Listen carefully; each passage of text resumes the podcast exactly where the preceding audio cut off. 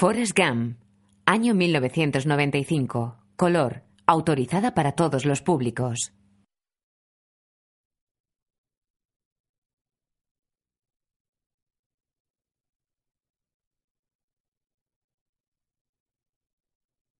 Una pluma de ave blanca y pequeña se recorta sobre el cielo azul y cae mecida por la brisa revoloteando sobre los tejados.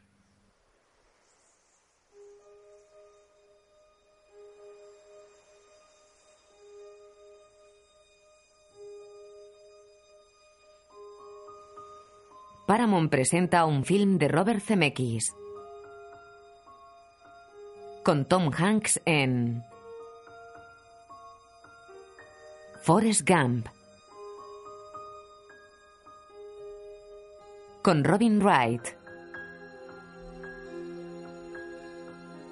Gary Sinise. Mikel T. Williamson y Sally Field. La pluma continúa meciéndose en el aire, pasa cerca de un tejado de pizarra gris y llega hasta las copas de unos árboles sobre la calzada que bordea una plaza ajardinada.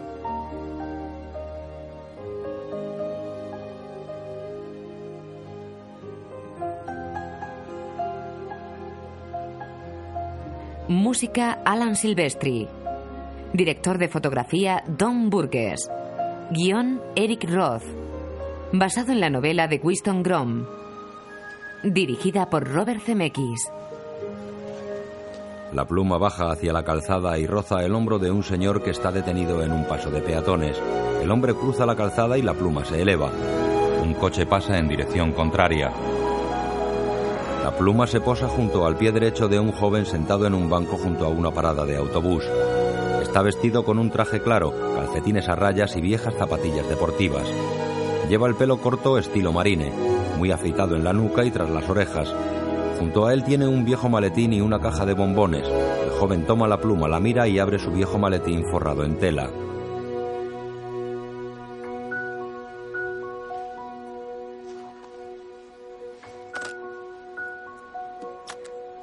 Dentro del maletín lleva ropa, una pala de ping-pong y diversos objetos.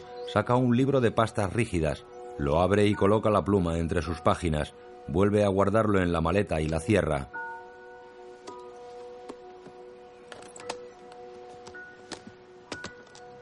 El autobús de línea se detiene en la parada y luego continúa. El joven no se mueve de su asiento.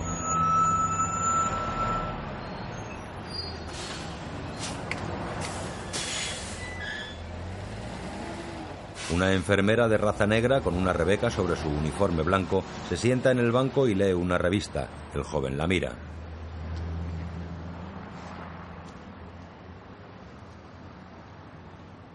Hola. Me llamo Forrest, Forrest Gump. Abre la caja de bombones y se la ofrece. ¿Quiere un bombón? Ella niega. Yo podría comerme como un millón y medio. Mamá siempre decía, la vida es como una caja de bombones. Come uno. Nunca sabes lo que te va a tocar. Cierra la caja. Luego señala los zuecos de la enfermera. Esos zapatos parecen cómodos. Seguro que se puede andar con ellos todo el día sin cansarse nada. Ojalá yo tuviera unos así. Me duelen los pies. Mamá decía que se puede saber mucho de una persona por sus zapatos. A dónde va, a dónde ha estado. Aparece Forrest cuando tenía unos 10 años. El médico le ha colocado ortopédicos en las piernas. Yo he tenido muchos zapatos. Seguro que si lo pienso un rato puedo recordar el primer par que tuve. Cierra los ojos con fuerza. Mamá decía que me llevarían a cualquier lado. Decía que eran mis zapatos mágicos. Muy bien, Forrest. Ya puedes abrir los ojos. El niño Forrest abre los ojos y se mira las piernas. El médico le coge y le pone de pie sobre el suelo. A ver, camina un poco. Forrest camina en torno a la mesa con sus aparatos ortopédicos. ¿Qué tal te van? Tiene las piernas muy fuertes, señora Gump. Tan fuertes como el que más. Aunque su columna está más retorcida que un político. Pero le vamos a poner derecho, ¿verdad, Forrest? ¡Forrest! Cayó al suelo. Cuando era bebé, mamá me puso el nombre de un gran héroe de la guerra civil, el general Nathan Bedford Forrest. Ella decía que estábamos emparentados con él, y ese señor se ve que empezó un club que se llamaba el Ku Klux Klan. Y todos se vestían con sus batas y sábanas y hacían como que eran fantasmas o espíritus o algo así. Imágenes del Ku Klux Klan. Hasta les ponían sábanas a los caballos para dar vueltas por ahí. Y bueno, por él me llamo así, Forrest Gump. Mamá decía que lo de Forrest era para que recuerde que a veces hacemos cosas que, bueno, no tienen mucho sentido. La bota ortopédica de Forrest queda trabada en la rejilla de un sumidero. Unos desocupados los miran. Espera, para atrás. Eso es. Venga. Así, muy bien. ¿Qué están mirando? ¿No han visto nunca un niño con aparatos en las piernas? Nunca dejes que nadie te diga que es mejor que tú, Forrest. Si Dios hubiera querido que fuéramos iguales, nos habría puesto aparatos a todos. Mamá siempre explicaba las cosas de forma que yo las entendiera. Vivíamos a unos 400 metros de la carretera 17 y a unos 800 del pueblo de Greenbow, Alabama. Eso queda en el condado de Greenbow. Nuestra casa era de la familia de mi madre desde el abuelo del abuelo de su abuelo, que cruzó el mar hacía unos mil años o algo así. Como vivíamos solos, teníamos muchas habitaciones vacías y mamá decidió alquilarlas. Sobre todo a gente que iba de paso, gente de Mobile, de Montgomery, de sitios así. Y de eso vivíamos mamá y yo. Mamá era una señora muy lista. Recuerda lo que te he dicho, Forrest. Tú no eres diferente de nadie. En el despacho del director del colegio. ¿Has oído lo que he dicho, Forrest? Eres igual que todos los demás. No eres diferente. Su hijo es diferente, señora Gump. Tiene un coeficiente de 75. Bueno, todos somos diferentes, señor Hancock. Ella quería que tuviera la mejor educación y me llevó a la escuela central del condado de Greenbow. Y hasta conocí al director. Forrest está en el pasillo. Déjeme enseñarle una cosa, señora Gump. Mire, esto es lo normal. Forrest está justo aquí. El Estado exige un coeficiente mínimo de 80 para entrar en la escuela pública, señora Gump. Forrest tendrá que ir a un centro especial, pero le irá muy bien. ¿Qué significa normal? Dígame. Es posible que sea un poquitito lento. Pero mi pequeño Forrest tendrá las mismas oportunidades que todos los demás. No irá a una escuela especial a aprender a reparar neumáticos. Solo son cinco puntitos de nada. Seguro que se puede hacer algo. Nuestro sistema escolar es muy progresista. No queremos que ningún niño se quede atrás. ¿Hay un señor Gump? Señora Gump. Está de vacaciones. Es de noche. Desde el columpio del jardín, Forrest escucha gemidos procedentes del interior de la casa. Más tarde, el director sale sudoroso. El director se detiene ante Forrest. No hay duda de que a tu madre le importa tu educación, hijo.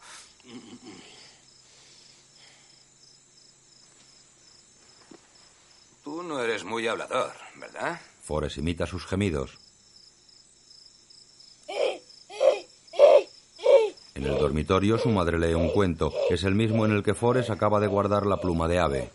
Al fin tuve que intentarlo. Parecía fácil, pero...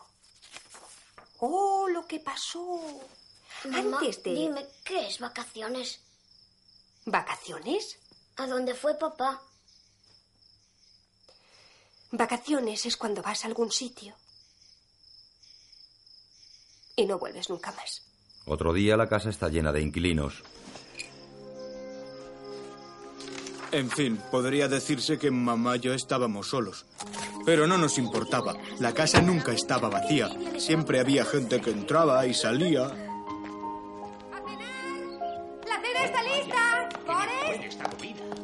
A veces había tanta gente en casa que todas las habitaciones estaban llenas de viajeros. Ya sabe, gente que vivía de lo que llevaba en sus maletas, en sus sombrereros, en sus muestrarios. ¡Forrest Camp! ¡Es hora de cenar! ¡Forrest! Una vez estuvo en casa un joven que llevaba una guitarra en la maleta. Abre una habitación. Un joven rockero canta y toca. Forrest baila con dificultad en sus ortopédicas que le obligan a abrir las piernas y mover su pelvis adelante.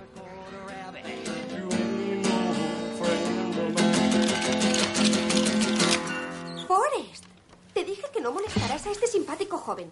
Oh, no importa, señora. Le estaba tocando un par de cosas en la guitarra. Vaya. Bueno, pero cuando quiera la cena está lista. Sí, muy bien. Gracias, señora.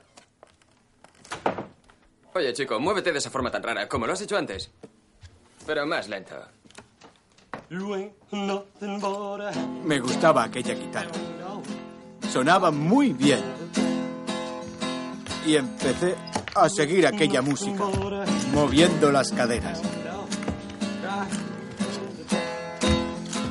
Una tarde, mamá y yo íbamos de compras y pasamos por delante de la tienda de Benson. Ya que no se imagina. En el escaparate, un televisor muestra una actuación del inquilino rockero. Es el propio Elvis Presley que imita los movimientos de Forrest.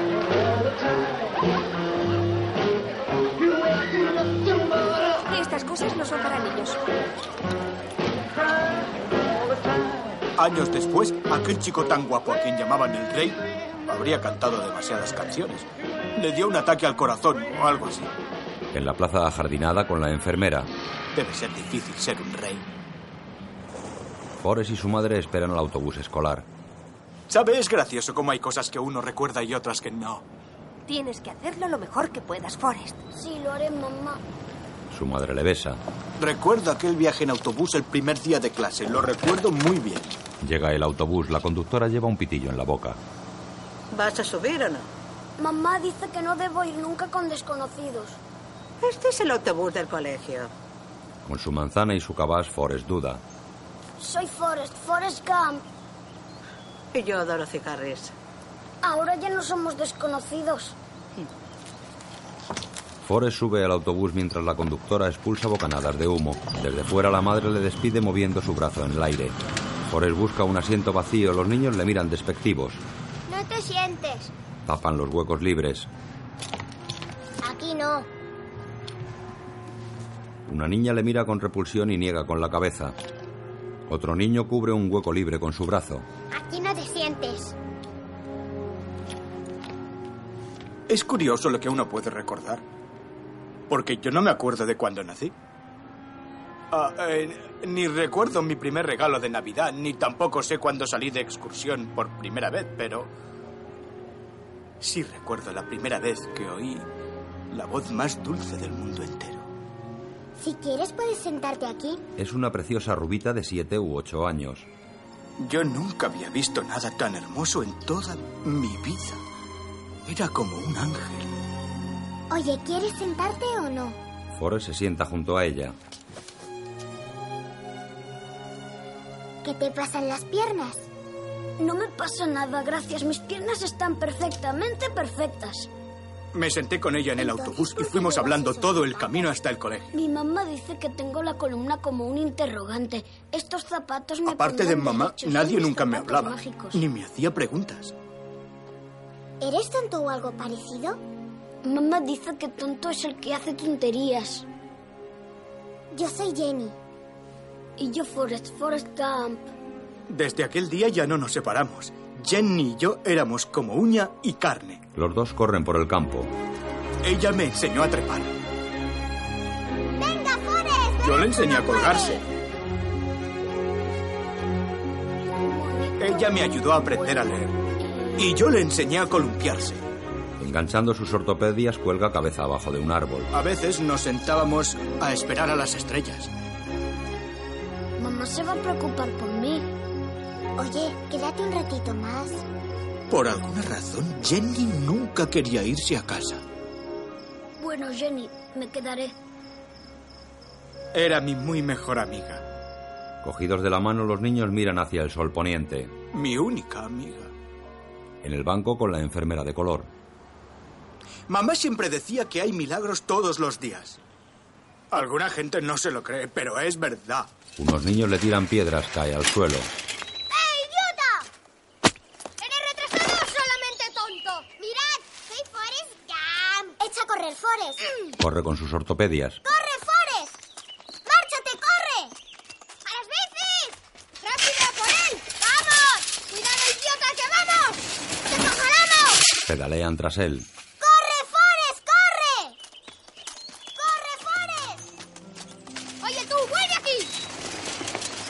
Montados en sus bicis, los niños acortan terreno.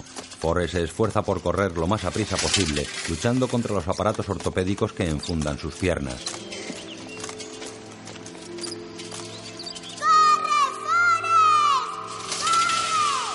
Las bicis están próximas, sus piernas vuelan sobre el camino y se doblan por las rodillas forzando los aparatos.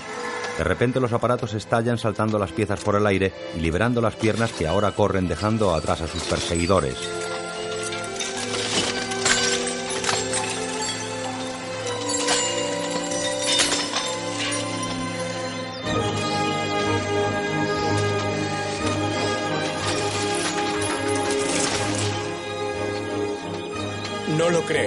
Es verdad.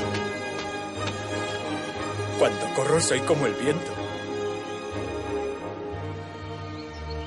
Desde aquel día, si iba a alguna parte, iba corriendo. El niño Forrest deja tras él una nube de polvo. Sus perseguidores frenan y le ven alejarse. Forrest corre libre por el prado. Corre por la carretera atravesando un puente. Pasa junto a una fila de presos que limpian el arcén vigilados por el guardia. Cruza el pueblo donde unos hombres sentados en la peluquería comentan. ¿Qué manía de correr tiene ese muchacho? Otro día, Forrest llega corriendo a casa de Jenny. ¿Recuerda que le he dicho que Jenny nunca quería irse a casa? Pues ella vivía en una casa tan vieja como Alabama. Su mamá se fue al cielo cuando tenía cinco años y su padre era una especie de granjero. ¡Jenny! Era un hombre muy cariñoso. Siempre la estaba besando y tocando a ella y a sus hermanas. Y una vez, Jenny no estaba en el autobús que iba al colegio. La encuentra en la huerta tras la casa. Jenny, ¿por qué no has ido hoy al colegio? Shh, papá se ha echado un rato a dormir. ¡Jenny! ¡Vamos! Se esconden tras las plantas. ¡Jenny! ¿Dónde te has metido? Será mejor que vuelvas aquí. Les persigue entre las hortalizas. ¿Dónde estás? El padre de Jenny lleva una botella de whisky en la mano. ¡Jenny! ¡Jenny! ¿Dónde estás? Los niños corren por un maizal. ¡Jenny! Reza conmigo, Forrest, reza conmigo. ¡Jenny! Se arrodillan.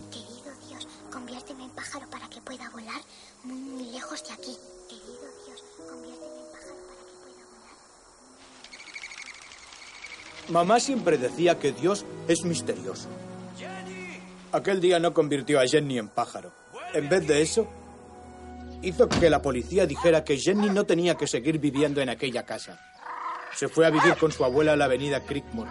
Y yo me alegré mucho porque así estaba más cerca de mí.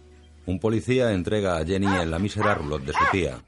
Algunas noches, Jenny se escapaba y venía a verme a mi casa. Porque decía que tenía miedo. ¿Miedo de qué? No lo sé. Pero creo que era del perro de su abuela. Era un perro malo. En fin, Jenny y yo fuimos muy amigos hasta que entramos en el instituto. Ya mayores caminan de la mano.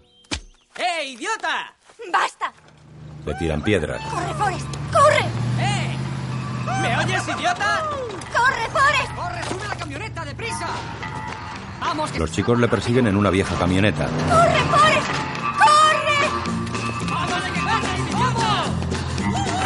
Idiota!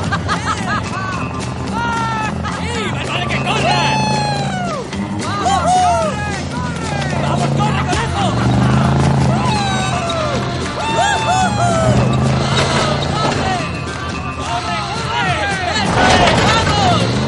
Dejando la carretera, Forrest se interna en el campo y salta una valla. ¡Corre, Forrest! Forrest continúa con la enfermera de color. Pero la verdad, aunque yo siempre iba corriendo, nunca pensé que eso me llevara a ningún lado. En la persecución, Forrest burla a la furgoneta internándose en un campo de rugby.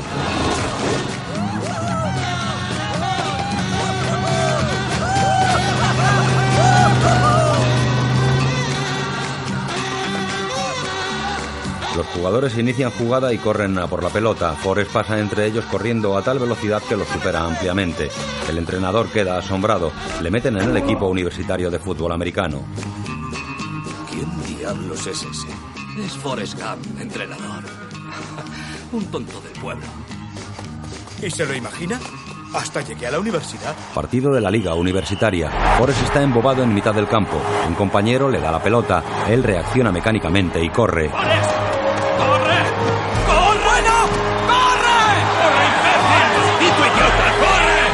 Casco protector, Forrest corre con la pelota de un lado a otro del campo sin saber lo que tiene que hacer. Solo corre.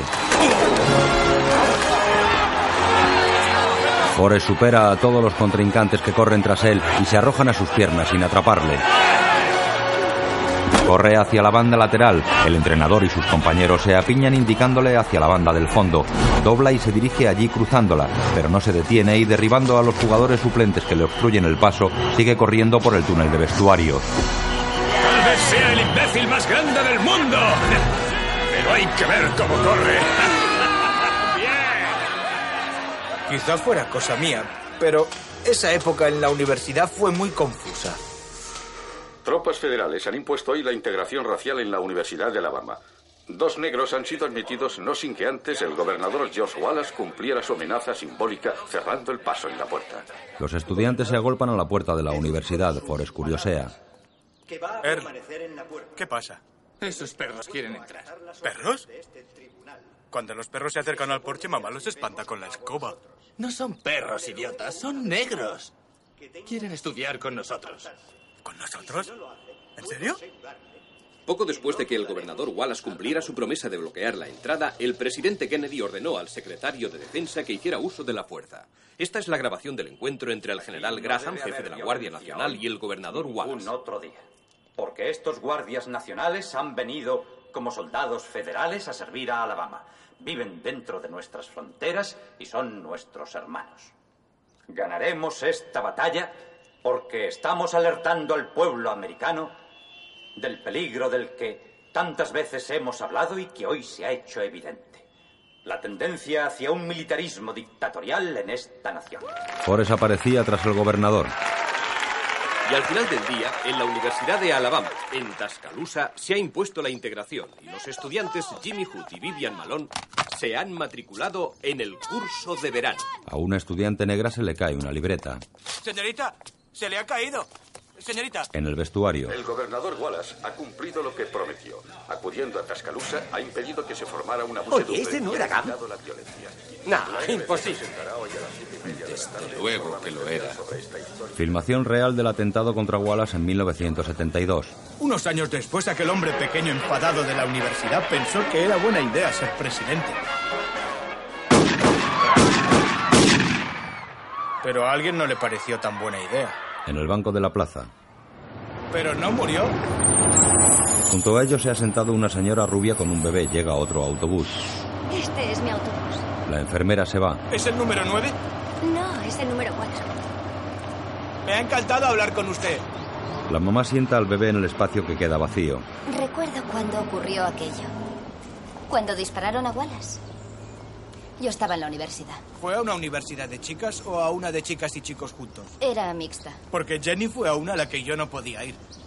Era solo para chicas. Pero yo iba a verla siempre que podía. Bajo una intensa lluvia, Forrest espera sentado en un banco a la puerta de la residencia femenina. Llega un coche y aparca junto a la acera.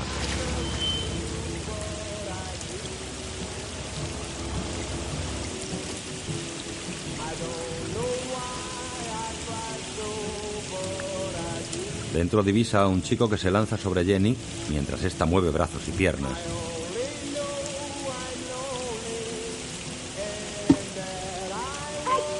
¡Qué daño! Forrest corre hacia el coche, abre la puerta y golpea al chico. Jenny sale y tira de Forrest.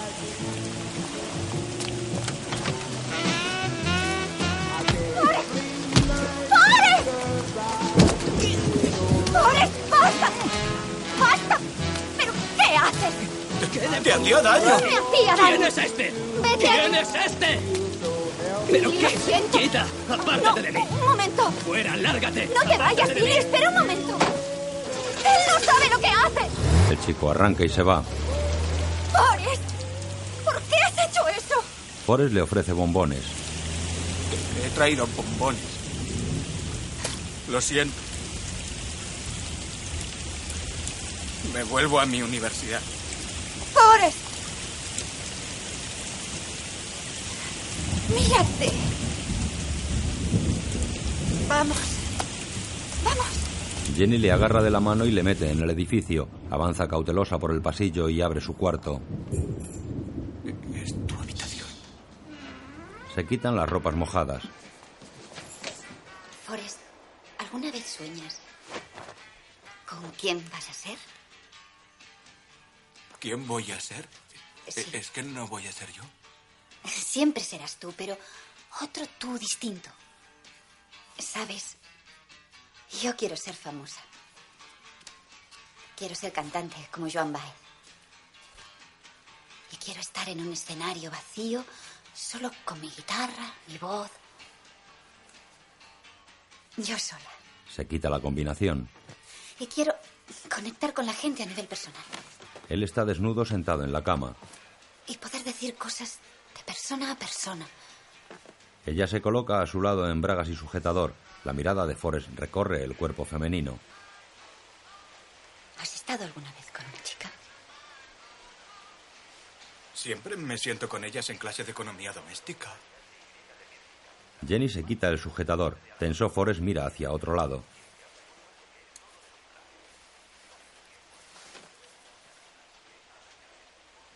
Jenny toma la mano del chico y la lleva hasta sus pechos.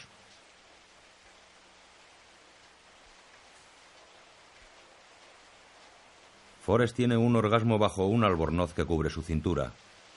Ah, oh, Lo siento. No importa. Lo siento. Oh.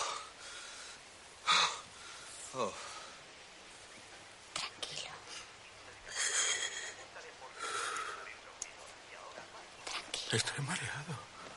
Jenny le abraza y acaricia para calmarle.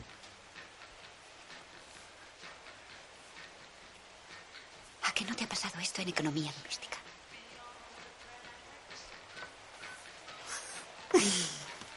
No. Le besa en la mejilla. La compañera de cuarto escucha simulando dormir. He manchado el albornoz de tu compañero. No importa. Me cae muy mal. Nuevo partido de la Liga Universitaria de Fútbol Americano. Forrest corre con la pelota perseguido por todo el equipo contrario. Forrest marca el tanto dejando clavados a sus adversarios que caen al suelo amontonados. La universidad se me pasó muy rápida porque jugué tanto al fútbol. Hasta me pusieron en eso que llaman la selección americana, donde llegas a conocer al presidente de los Estados Unidos. El presidente Kennedy ha recibido a la selección universitaria de fútbol en el despacho oval de la Casa Blanca. Lo mejor que tiene conocer al presidente de los Estados Unidos es la comida. Te meten en un cuartito y allí puedes comer y beber lo que te dé la gana. Y como primero no tenía hambre, pero sí sed, y segundo, todo era gratis, debí beberme como unos 15 refrescos. Bebe, luego eructa. Dan la mano a Kennedy. Enhorabuena, ¿qué siente usted al estar en la selección? Es un honor, señor. Enhorabuena, ¿qué siente usted al estar en la selección? Es estupendo, señor. Enhorabuena, ¿qué siente usted al estar en la selección? Es un placer, señor. Enhorabuena, ¿qué siente usted? Que tengo que hacer pis. Creo que ha dicho que tiene que hacer pis. En los baños de la Casa Blanca, lleno de fotos enmarcadas, Forrest termina de hacer pis y mientras se lava las manos mira una foto de Kennedy con su hermano Robert y otra de Marilyn Monroe. Poco después, sin ninguna razón, alguien mató a aquel presidente tan simpático cuando iba paseando en su coche. Y pocos años después, también mataron a su hermanito pequeño, solo que a él en la cocina de un hotel. Debe ser duro tener hermanos. Yo no lo sabré. ¿Puede creerlo? Después de solo cinco años jugando al fútbol, recibí un título universitario. Muchas felicidades, hijo. Mamá estaba tan orgullosa. Forrest, estoy tan orgullosa. Deja, yo te lo aguanto. Felicidades, hijo. ¿Has pensado alguna vez en tu futuro? Un militar le entrega un folleto. ¿Pensado? Se enrola. Hola, soy Forrest. Forrest Gump. ¿Y qué cojones le importa a nadie quién seas tú, capullo? Tú no eres más que un asqueroso gusano de mierda. Siéntate de una vez, maricón. Ahora estás en el ejército. En el autobús. Está ocupado. Cubren las plazas vacías. Ocupado. Al principio me pareció que me había equivocado al ver que era solo mi primer día allí y ya me estaban pegando gritos. Un recluta de color le deja sitio. Afuera llueve. Siéntate si quieres. No sabía quién podía conocer o qué podían preguntarme. ¿Has estado en un barco de gambas? No, pero he estado en un barco de personas. Hablo de un barco de pesca de gambas. Yo he estado pescando gambas toda mi vida. Empecé en el barco de mi tío, el hermano de mi madre, cuando tenía nueve años. Pensaba comprar mi propio barco cuando me reclutaron. Yo me llamo Benjamin Buford Blue, pero todos me llaman Buba. Como si fuera de una tribu africana. ¿Te imaginas? Yo me llamo Forrest Gump. Todos me llaman Forrest Gump. Bubba era de Bayula Batre, Alabama, y su madre cocinaba gambas. Y la madre de su madre cocinaba gambas. Y la abuela de su madre también cocinaba gambas. La familia de Bubba sabía todo lo que hay que saber sobre el negocio de las gambas. Yo sé todo lo que hay que saber sobre el negocio de las gambas. Yo mismo me voy a dedicar al negocio de las gambas en cuanto me licencie. En el barracón. Bueno. ¡Camp! ¿Cuál es tu único propósito en el ejército? ¡Hacer todo lo que usted ordene, mi sargento! ¡Demonios, Camp! ¡Eres un maldito genio! Es la mejor respuesta que jamás he oído. Debes tener un coeficiente de 160. Tienes un don natural, soldado Camp. Escuchad Por todos. alguna razón encajé en el ejército como un pastel en un molde. Un individuo muy No es muy difícil. Solo tienes que hacer bien la cama y ponerte siempre muy derecho. Y contestar a todas las preguntas con... Sí, mi sargento. ¿Queda claro? ¡Sí, mi sargento! Lo que se hace es arrastrar las redes por el fondo. En un día bueno puedes pescar más de 50 kilos. Y si todo va bien, dos hombres pescando 10 horas menos gasto de gasolina, puedes... ¡Ya, mi sargento! ¡Camp! Montan el fusil. ¿Por qué has montado el arma tan rápido, Camp? Porque usted lo ordenó, mi sargento. ¡Esta sí que es buena! Acabas de batir el récord. Si no fuera porque sería desperdiciar un buen soldado, te recomendaría para la escuela de oficiales. Tú llegarás a general, soldado Gump. Y ahora desmonta ese arma y continúa. Lo hace tras él. Buba continúa con su tema. En fin, como te decía, las gambas son la fruta del mar. Pueden hacerse a la brasa, cocidas, al horno, al vapor, salteadas, se pueden hacer pinchos de gambas, gambas criollas, guiso de gambas, gambas fritas, rebozadas, sofritas, o gambas con piña, gambas al limón, gambas con mango, con pimientos, sopa de gambas en estofados, en ensaladas, gambas con patatas, hamburguesa de gambas, sándwich de gambas. Mientras hablan, lustran el suelo del barracón. Creo que eso es todo. Por la noche, en el ejército, te sientes muy solo. Nos tumbábamos en las literas y yo echaba de menos a mamá y también a Jenny. Un compañero le lanza una revista. Eh, Camp. Echa un vistazo a ese par de tetas. Es un número de Playboy. En una de sus páginas aparece una foto de Jenny con el jersey entreabierto mostrando gran parte de sus pechos. Luego Forrest, vestido de soldado, entra en un club de striptease. En la cartelera de entrada ve una foto de Jenny. Resulta que Jenny se había metido en un lío por unas fotos que se hizo con el jersey de la universidad y la habían expulsado. Pero al final no fue tan grave, porque un hombre que tenía un teatro en Memphis, Tennessee, vio aquellas fotos y le ofreció a Jenny un trabajo de cantante en su club. Yo, en cuanto pude, cogí un autobús hasta Memphis para verla actuar en ese show. Ámbar, Ámbar. Un gran aplauso. Muy bien, Ámbar. Y ahora para disfrute de vista y oído, llegada de Hollywood, California, nuestra belleza hippie más bohemia. Recibamos con un fuerte aplauso a la deliciosa Bobby Dillon. Se abre el telón y aparece Jenny sentada tras su guitarra.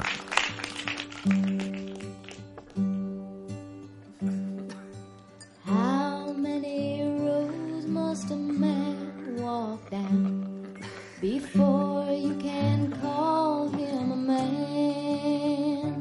Yes, and how many seas must the white dove sail? Su sueño se había hecho realidad. Era una cantante de folk. La cámara capta a Jenny por la espalda. Está completamente desnuda tras la guitarra. Aparta esa guitarra, guapa. Muévete, nena, vamos, muévete. Eh, que alguien le dé una armónica. Nena, esto no es una función infantil. El espectador alarga un billete y Jenny lo aparta con el pie. ¡Maldito sea! ¡Maldito idiota! ¡Estoy cantando una canción! El espectador le arrojó la bebida. Forrest se acerca. ¡Holly, ven aquí!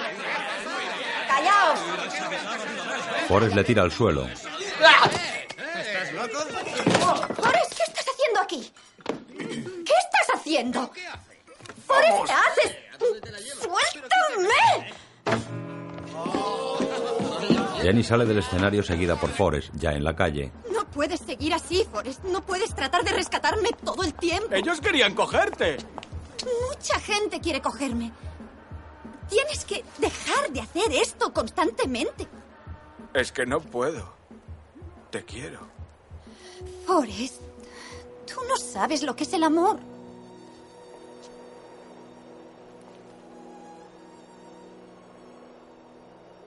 ¿Recuerdas aquella vez que rezamos? Y le pedimos a Dios que me convirtiera en pájaro para poder volar muy, muy lejos. Sí, me acuerdo. ¿Crees que podría volar desde aquí? Se sube al pretil de un puente. ¿Qué quieres decir, Jenny?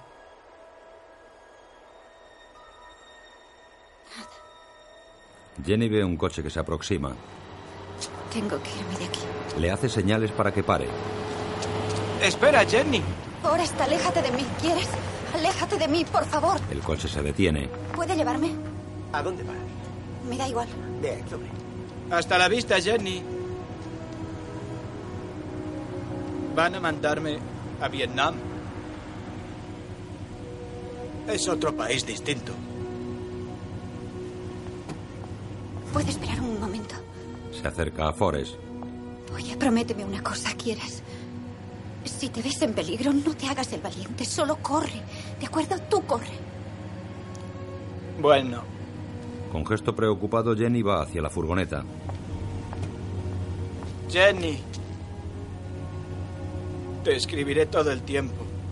Jenny sube y parte.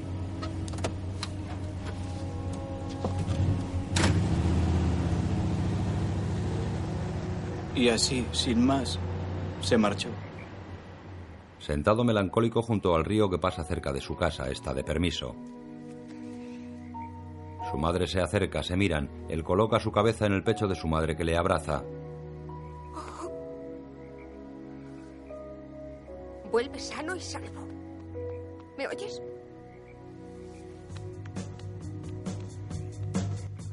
La sombra del helicóptero militar se proyecta sobre la verde superficie de la selva vietnamita.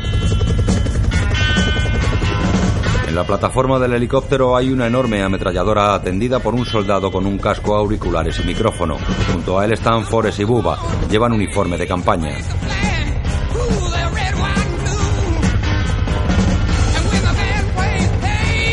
El helicóptero aterriza en la base y los dos amigos bajan con sus macutos.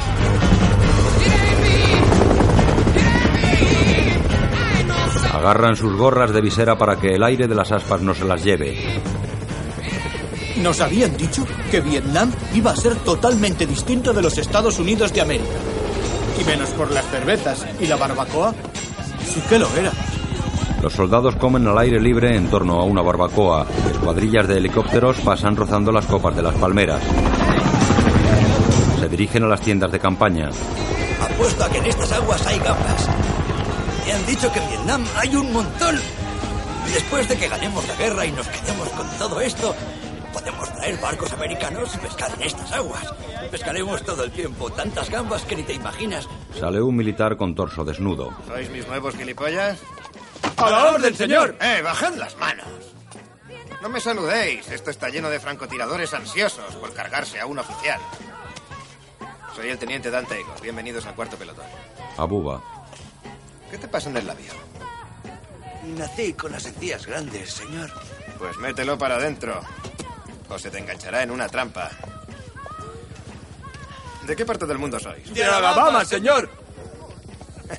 ¿Sois gemelos? Ambos chicos se miran. No, no somos parientes, señor. Camina, ellos le siguen. Mirad, esto es muy sencillo. Pegaos a mí y aprended de los que llevan tiempo aquí y no os pasará nada. Hay una cosa en vuestro equipo que marca la diferencia entre un tío con vida y un fiambre. Los calcetines. De suela colchada y verde reglamentario. Mantened los pies secos. Cuando andemos por ahí, acordaos de cambiaros los calcetines cada vez que paremos. El mecón te devora los pies hasta la pierna. ¡Sargento Sims! Maldita sea, y la cuerda que le dije que pidiera. Presenté la solicitud al batallón. Imágenes de soldados muertos. El teniente Dan sabía lo que hacía. Pensé que era una suerte que fuera mi teniente. Provenía de una larga tradición militar. En las guerras de independencia, Alguien de su familia había luchado y muerto de secesión, en todas Primera y cada una de las guerras americanas. y Segunda Guerra Mundial. ¡Joder, muévase! Sí, mi teniente. ¡Prisa! Podría decirse que tenía mucho que demostrar. El teniente Dan se dirige a ellos. Así que sois de Arkansas, ¿eh, chicos? Bueno, una vez estuve allí. Little Rock está bastante bien. Bueno, dejad los petates e id a ver al sargento. Él os dará lo que necesitéis. Eh, Si tenéis hambre, ahí hay carne a la brasa. Dos órdenes básicas de este pelotón. Una, cuidad de vuestros pies. Y dos, no cometáis ninguna estupidez, como dejar que os maten. Agachándose, el teniente desaparece tras la puerta de la letrina. Espero no decepcionarle. Fusil en mano y casco en la cabeza, Forrest y Buba avanzan con su compañía desplegados por el campo vietnamita.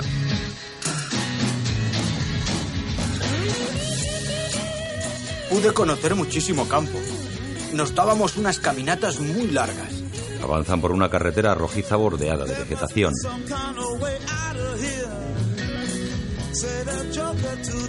Y siempre andábamos buscando a un tío llamado Charlie. El nombre que los soldados daban al enemigo.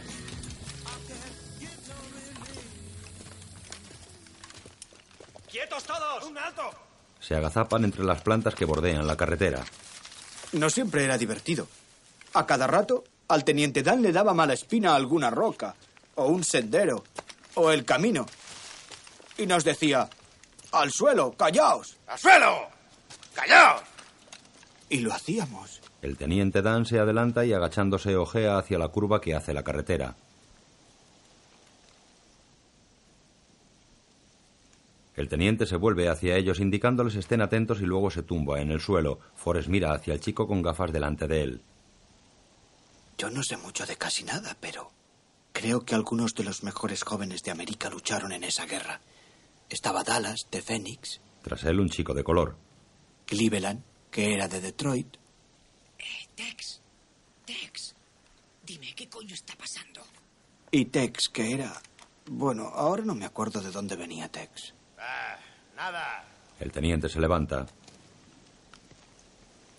¡Pelotón, en pie! Quedan 10 kilómetros para llegar al río. ¡En marcha! ¡Venga! ¡Adelante! ¡Ánimo! ¿A qué ¡Vamos, apretad el paso! Lo bueno de Vietnam es que siempre había dónde ir. Tiran una granada. ¡Caña al agujero! Ordena a Forrest revisar el agujero. Sam, echa un vistazo ahí dentro. Y siempre había algo que hacer. ¡Vente la espalda! Caminan con el agua a la cintura. Comienzan las lluvias tropicales. Un día empezó a llover. Y ya no paró durante cuatro meses. Tuvimos todas las clases de lluvia. Una lluvia finita que pinchaba, una gorda y espesa, una lluvia que caía de lado Y hasta a veces una lluvia que subía desde abajo. Jolín, hasta llovía de noche. ¡Hey, Forrest! ¡Hey, Bubba! Voy a apoyarme en ti. Tú también puedes apoyarte en mí. Así no tendremos que dormir con la cabeza en el barro. ¿Sabes por qué somos tan buenos compañeros? Porque uno siempre cuida del otro. Como dos hermanos. Hey, Forrest. He estado pensando mucho. Tengo que hacerte una pregunta muy importante. ¿Te gustaría trabajar pescando gambas conmigo? Bueno. Mira, ¿sabes qué? Lo tengo todo pensado. Tantos kilos de gambas para pagar el barco, tantos para la gasolina. Podríamos vivir en el barco sin tener que pagar alquiler. Yo seré el capitán y trabajaremos juntos y nos lo repartiremos todo a medias. Podríamos hacerlo así, mitad y mitad. ¡Ay, Forrest! Todas las gambas gratis. Es una buena idea. Bubba tenía una buena idea. Hasta escribí a Jenny y se lo conté todo. No le mandaba una carta cada día, pero casi. Le decía lo que estaba haciendo, le preguntaba qué hacía y le contaba que siempre pensaba en ella. Y cuánto quería que me escribiera una carta en cuanto tuviera un ratito. Siempre le decía que estaba muy bien. Y luego firmaba cada carta. Te quiere Forrest Gump.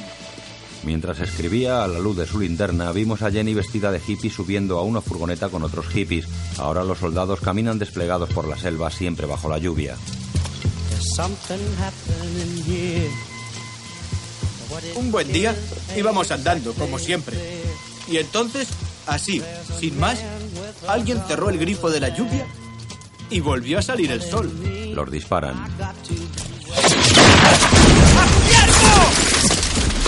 ¡A cubierto! Rueda por el suelo hasta una zanja.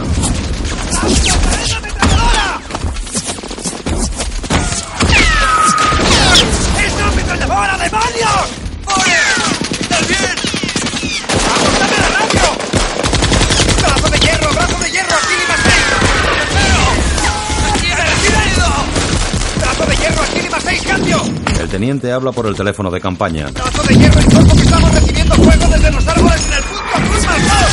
¡Ametralladoras y cohetes! ¡Joder, se ha atascado! ¡Maldita sea, Mac! ¡Quita ese puto trasto y apunta hacia los árboles! Les cae una granada. ¡Lima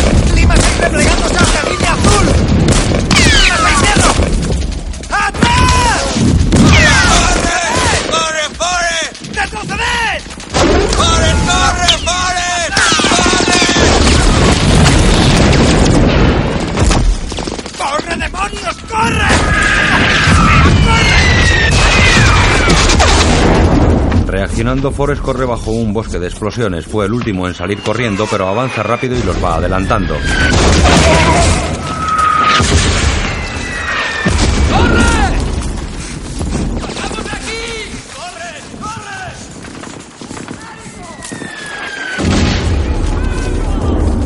Yo corrí y corrí, como Jenny me había dicho.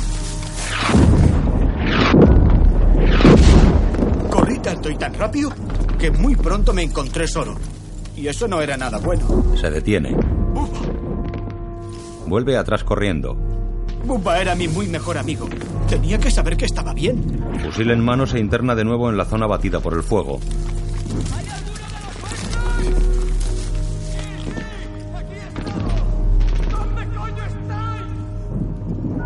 Una mano quemada se levanta solicitando ayuda. Y cuando volvía para buscar a Bubba, me encontré a otro chico en el suelo. Carga a Tex en sus hombros. Está bien. No podía dejarle allí a solas con lo asustado que estaba. Así que le cogí y le saqué de allí. Corre hasta salir de la zona de fuego y allí le descarga.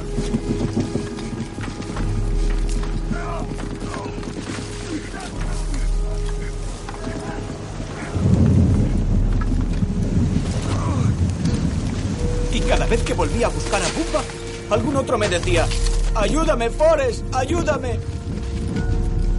Carga a otro soldado y le deposita junto al anterior. Encuentra a Dallas quemado y a un humeante y le lleva junto a los otros. Vuelve a la zona y tropieza con el teniente que yace herido con el teléfono en la mano.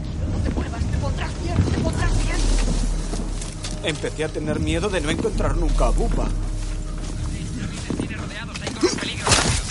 De hierro, ya sé que en esta posición corremos peligro.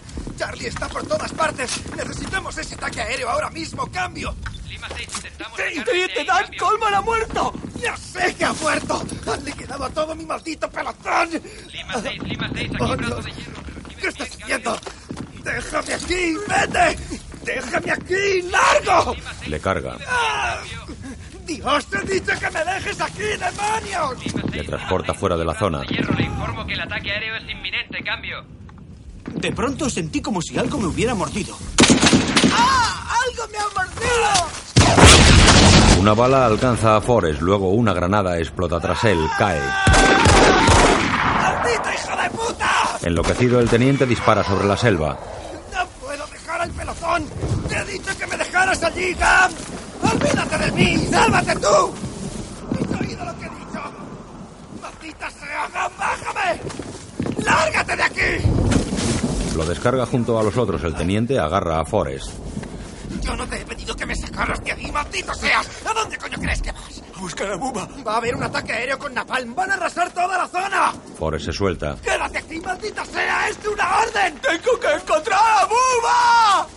Corre de nuevo hacia la zona de fuego.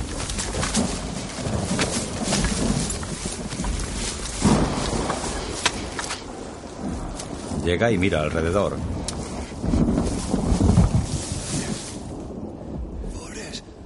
Buba está en el suelo herido en el estómago. Se tapa la herida con una hoja de palmera. Forrest se agacha junto a él. Buba, estoy bien, Forrest. Estoy bien. Forrest aparta la hoja.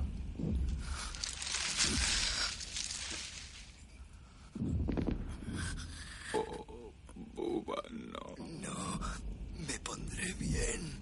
Los vietnamitas están a unos metros.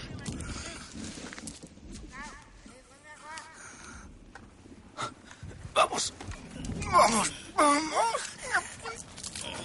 Coge a Buba en brazos y corre con él. Los aviones americanos bombardean la zona.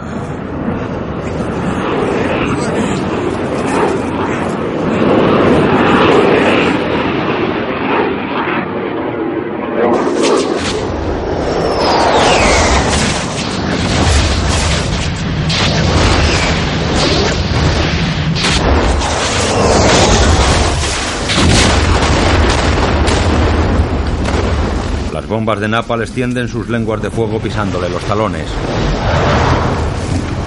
Dejando atrás la selva en llamas, Forrest llega con Buba hasta el lugar donde dejó a los otros. ¡Hagamos humo para que nos vean! Si hubiera sabido que era la última vez que Bubba y yo íbamos a hablar, habría pensado algo mejor que decir. Eh, Buba. Hey, Forrest. ¿Por qué ha ocurrido esto? Te han herido. Entonces, Bubba dijo algo que nunca olvidaré. Quiero ir a mi casa. Bubba era mi muy mejor amigo. Y hasta yo sé que un amigo no se encuentra así como así. Bubba iba a ser capitán de barco, pero en vez de eso murió junto a aquel río de Vietnam. En el banco de la plaza la señora con bebé se ha marchado. Ahora hay un hombre gordo. Y no tengo más que decir de eso. Fue una bala, ¿verdad? ¿Una bala? Lo que saltó y le mordió. Ah, sí, señor, me mordió justo en el pompis. Dijeron que esa herida valía un millón, pero debió quedárselo todo el ejército porque yo aún no he visto ni un centavo. En el hospital boca abajo en la cama. Lo único bueno de haber sido herido en el pompis es el helado. Me daban todo el helado que quería. ¿Y sabe qué? En la cama de al lado había un buen amigo mío. Tiene un helado en cada mano. Ofrece uno al herido que hay a su derecha. Teniente Dan, le he traído un helado. Teniente Dan, un helado doble. El teniente coge el helado, saca la vacinilla de debajo de la cama y lo tira dentro. La mirada del teniente está perdida. Se acerca a un enfermero y le coloca las manos en el trapecio que hay sobre la cama. Es la hora del baño, teniente. El teniente se cuelga en el trapecio y se incorpora. El enfermero le coge en brazos. Las piernas del teniente son dos muñones cortados por encima de la rodilla. ¡Harper! Traen una camilla y depositan al teniente sobre ella. Cooper.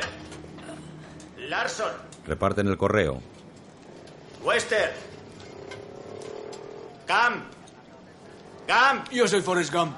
El repartidor le entrega un grueso mazo de cartas, las mira. Kyle.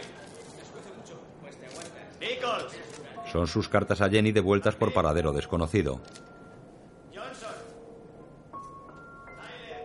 Forrest está en el salón social del hospital sentado con dificultad sobre sus posaderas heridas, come un helado y ve la televisión.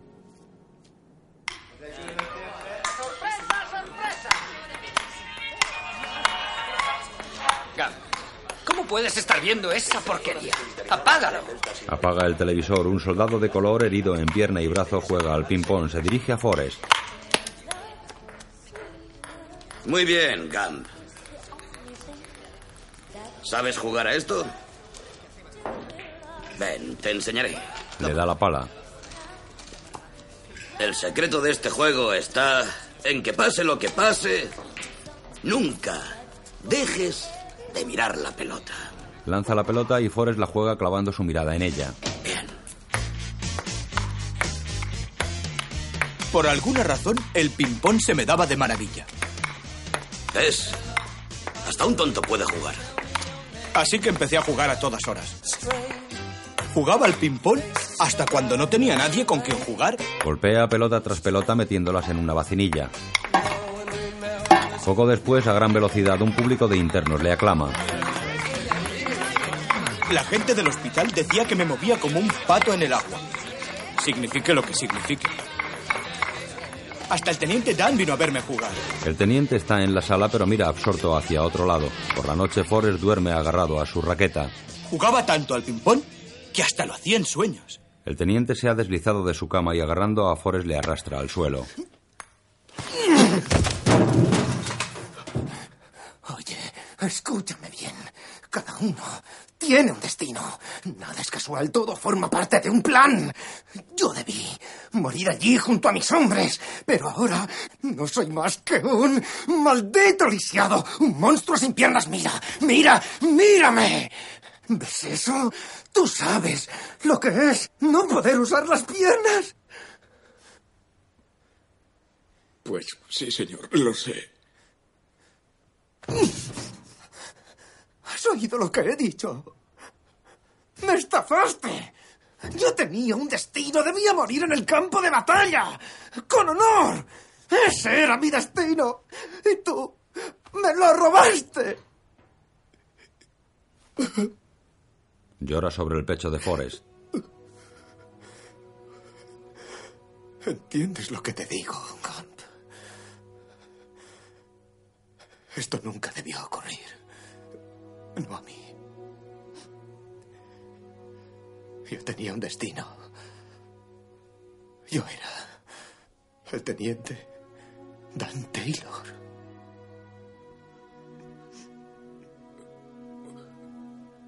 Aún es el teniente Dan.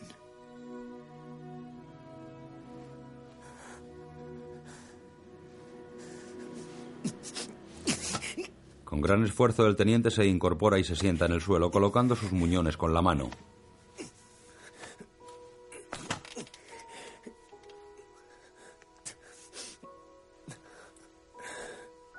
Mírame. ¿Qué voy a hacer ahora? ¿Qué voy a hacer ahora? En el salón social, Forrest practica ping-pong en solitario. Llega un oficial y se dirige a él.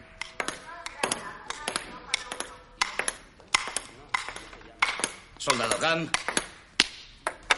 ¡Sí, señor! descanse. Le entrega un papel. Hijo, le han concedido la medalla de honor. ¿Sabe qué, teniente Dan? ¿Quieren darme una me... En la cama del teniente hay otro herido. Forrest pregunta a una doctora.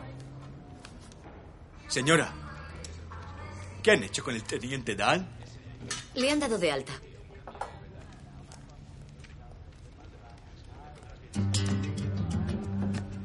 Dos semanas después, dejé Vietnam. La ceremonia comenzó con un sencillo discurso del presidente Johnson acerca de la necesidad de intensificar la guerra en Vietnam. Asimismo, impuso cuatro medallas de honor a hombres de cada una de las Fuerzas Armadas. América tiene una deuda de gratitud con usted. Johnson le impone la medalla. Me han dicho que le hirieron. ¿Dónde le alcanzaron? En el Pompi, señor. Debe ser espectacular. Me gustaría verlo. Forrest mira fijamente al presidente, luego se vuelve, se baja los pantalones y le enseña el culo con la cicatriz del disparo. El público presente, incluida su madre y el televidente, se escandaliza. Demonios, hijo. Después de eso, mamá se marchó al hotel a descansar. Y yo me fui a pasear y a ver la capital de nuestro país. Unos hippies bajan de un autobús. Hillary, tengo a los veteranos. ¿Qué quieres que haga con ellos? ¡Id bajando! Oye, llevamos esperando Suerte que mamá estaba descansando, porque las calles estaban llenas de gente mirando las estatuas y los monumentos, y algunos gritaban y daban empujones. ¡Hacedle sitio! ¡Muy bien! ¡Seguidme! ¡Vamos, en marcha! Fuera donde fuera tenía que hacer cola. Van a una manifestación contra la guerra. ¡Muy bien, chicos! ¡Vamos! Forman una fila e incluyen por error a Forrest.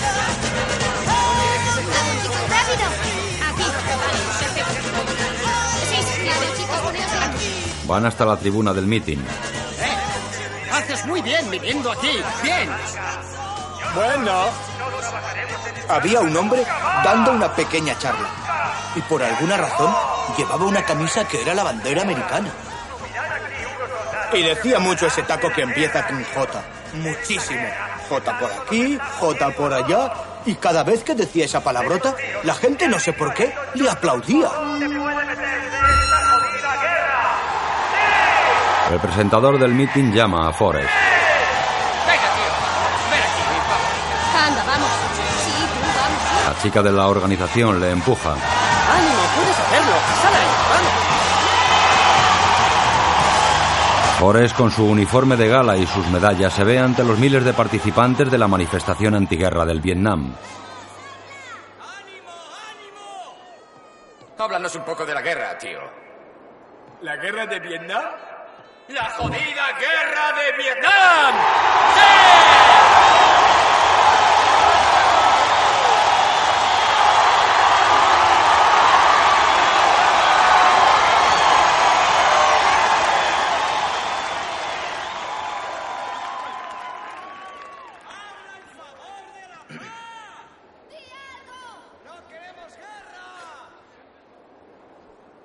Pues solo podía decir una cosa sobre la guerra de Vietnam.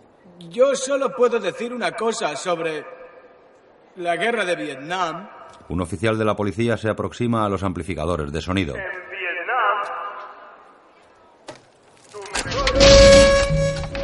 El oficial arranca los cables interrumpiendo la amplificación.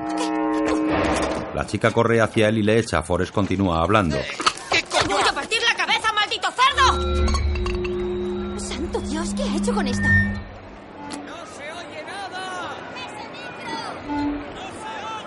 ¡Arreglad el micro! Deja, deja. Este es. Dámelo. Lo arreglan. Ya está. Y es lo único que tengo que decir sobre esto. El presentador se acerca y lo abraza. Has estado cojonudo. Lo has dicho todo. Dime, ¿cómo te llamas?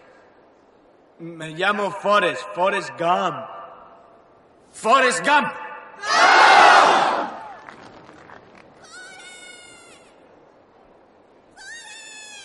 Cruzando el gran estanque del centro de la plaza, una chica se acerca. ¡Jenny! Forrest salta de la tarima, aparta a la multitud y se mete en el estanque con el agua a las rodillas. Forrest y Jenny se abrazan en mitad del estanque rodeados por la multitud juvenil.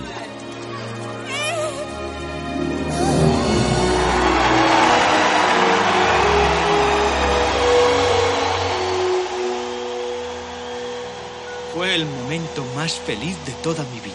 Con los panteras negras. Jenny y yo volvíamos a ser como uña y carne. Me enseñó todo aquello. Hasta me presentó a alguno de sus amigos. Cierra esa persiana, tío, y aparta tu culo blanco de la ventana. ¿No sabes que estamos en guerra?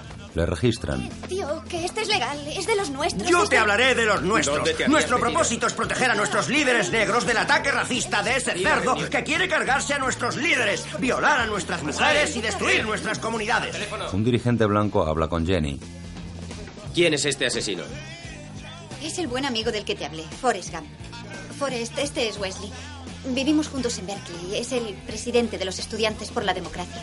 Y deja que te diga algo más. Estamos aquí para ofrecer Tenemos protección y ayuda a todos No, aquellos que la necesiten, porque nosotros, los Panteras Negras, estamos contra la guerra de Vietnam. Sí, estamos contra cualquier guerra en la que se envíen soldados negros al frente a morir por un país que les odia. Sí, estamos contra cualquier guerra en la que luchen soldados negros para que sean masacrados y asesinados en sus propias comunidades mientras duermen en sus camas. Sí, estamos contra todos esos perros racistas e imperialistas. Forrest ve cómo Wesley abofetea a Jenny. Enfadado se arroja sobre él. Ruedan sobre una mesa y caen al suelo. Allí Forrest le golpea rabioso con el puño.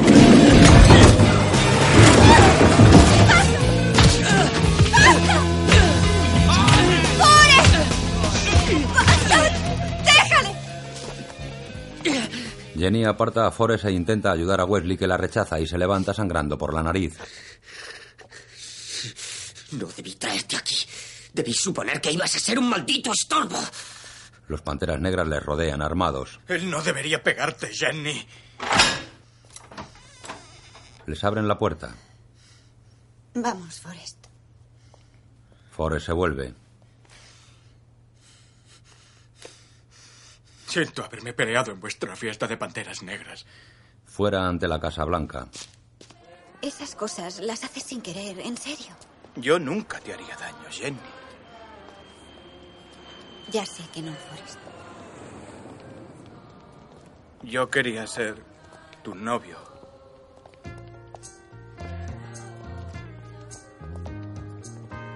Se cruzan con manifestantes que circulan frente a la Casa Blanca portando velas. Este uniforme es una pasada. Estás muy guapo con él. ¿En serio? ¿Sabes qué? ¿Qué? Que me alegro de estar contigo en la capital de nuestro país. Yo también, Forrest. Paseamos toda la noche, Jenny y yo, charlando. No vas a creer. Jenny hace autostop. Me habló de todos los viajes que había hecho y de cómo había descubierto formas de expandir su mente Drogándose. y aprendido a vivir en armonía, que debe estar en algún sitio en el oeste, porque ella se había ido hasta California. En Hollywood cantando en la calle. ¡Hey! ¿Alguien quiere ir a San Francisco? Sí, yo. ¡Genial! Amanece. Fue una noche muy especial para los dos. Yo no quería que acabase. Llegan a los autobuses. Ojalá no te fueras, Jenny. Debo irme, Forrest. Jenny, Se acerca Wesley. Creo que las cosas se liaron. Es esta. Es esta guerra y ese hijo puta embustero de Johnson. Nunca te haría daño.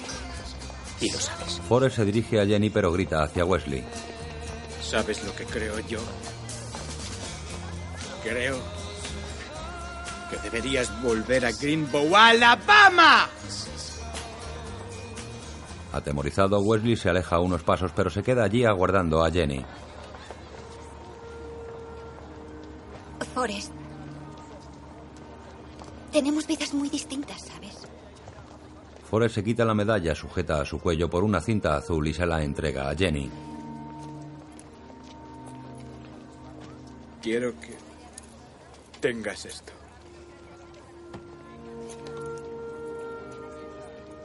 Forrest, no puedo aceptarlo. La gané por hacer lo que tú me dijiste. ¿Por qué eres tan bueno conmigo? Eres mi chica. Siempre seré tu chica. Jenny lo abraza. Luego se aleja y sube al autobús seguida por Wesley. Antes de entrar en el autobús, Forrest y Jenny cruzan una sonrisa de despedida.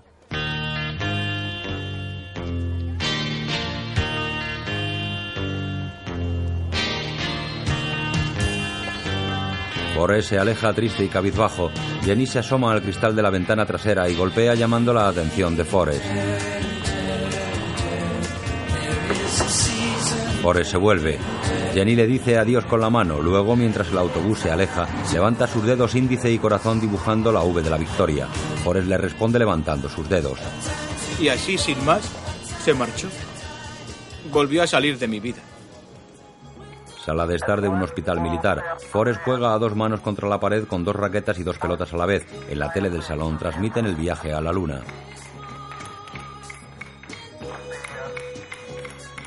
Pensé que iba a volver a Vietnam, pero decidieron que mi mejor manera de luchar contra los comunistas era jugar al ping-pong. Así que entré en los servicios especiales y viajé por todo el país animando a los veteranos heridos y enseñándoles a jugar al ping-pong. Unos años después, como era tan bueno, decidieron meterme en la selección americana de ping-pong. Fuimos los primeros americanos que visitaron la tierra de China después de un millón de años o algo así. Alguien dijo que la paz del mundo estaba en nuestras manos. Pero yo solo jugué al ping-pong. Cuando volví a casa, ya era famoso en todo el país. Más famoso incluso que Pinocho. En televisión, Y aquí está Forrest Gump, amigos. Forrest entra en el plató. Gump, siéntese. Se sienta junto a otro contertulio. Forrest Gump, John Lennon. Bienvenido. Un viaje increíble. ¿Puede contarnos cómo es China? Lennon fuma. Eh, en la tierra de China, la gente no tiene casi nada. ¿No tienen posesiones? En China, nunca va nadie a la iglesia. ¿Ni tampoco religión? Cuesta imaginarlo. Es fácil si lo intentas, Dick. Unos años después, ese inglés tan simpático iba hacia su casa a ver a su hijo pequeño y estaba firmando unos autógrafos y sin ningún motivo, alguien le mató. Al salir del estudio de televisión, una voz le hace volverse. Te dieron a ti la medalla de honor del Congreso. Este es el teniente Dan. Con pelo largo y chupa de cuero va sobre silla de ruedas. ¡Teniente Dan! Te dieron a ti la medalla de honor del Congreso. Dan se acerca. Sí, señor, me la dieron. Te dieron a ti, un imbécil. Un mamón que va a la televisión y queda como un gilipollas delante de todo el maldito país. La medalla de honor del Congreso. Sí, señor. Vaya. Eso, eso es perfecto. Sí, yo solo puedo decir una cosa. Joder, que Dios bendiga a América. La silla resbala sobre la nieve que cubre la rampa de bajada.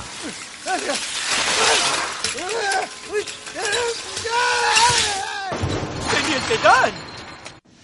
El teniente Dan me dijo que vivía en un hotel y que como no tenía piernas, se pasaba todo el día haciendo ejercicio con los brazos. Forrest empuja la silla por Nueva York. ¡Derecha, derecha! El teniente bebe continuamente. Cruzan la calzada fuera del paso de peatones. ¿Qué hace usted aquí en Nueva York, teniente Dan? Vivo a costa de la teta del gobierno. Un taxi. La estoy dejando seca. ¡Eh, eh, eh! No pases por el medio, coño. ¡Estoy cruzando! De ahí, capullo. ¡Lárgate! Vamos, sigue, sigue, sigue, sigue.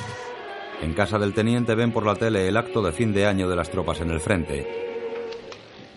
Me quedé con el teniente Dan a pasar con él las navidades.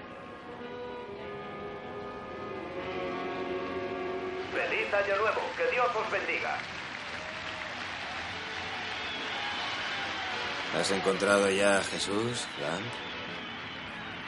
No sabía que tuviera que buscarlo, señor. Dan termina la botella y la tira. Busca otra botella. Todos los mutilados del centro de veteranos no saben hablar de ninguna otra cosa. Jesús por aquí y Jesús por allá. Que si ya he encontrado a Jesús, hasta mandaron a un cura para que hablara conmigo. Me dijo que Dios me escuchaba, pero que debía ayudarme a mí mismo.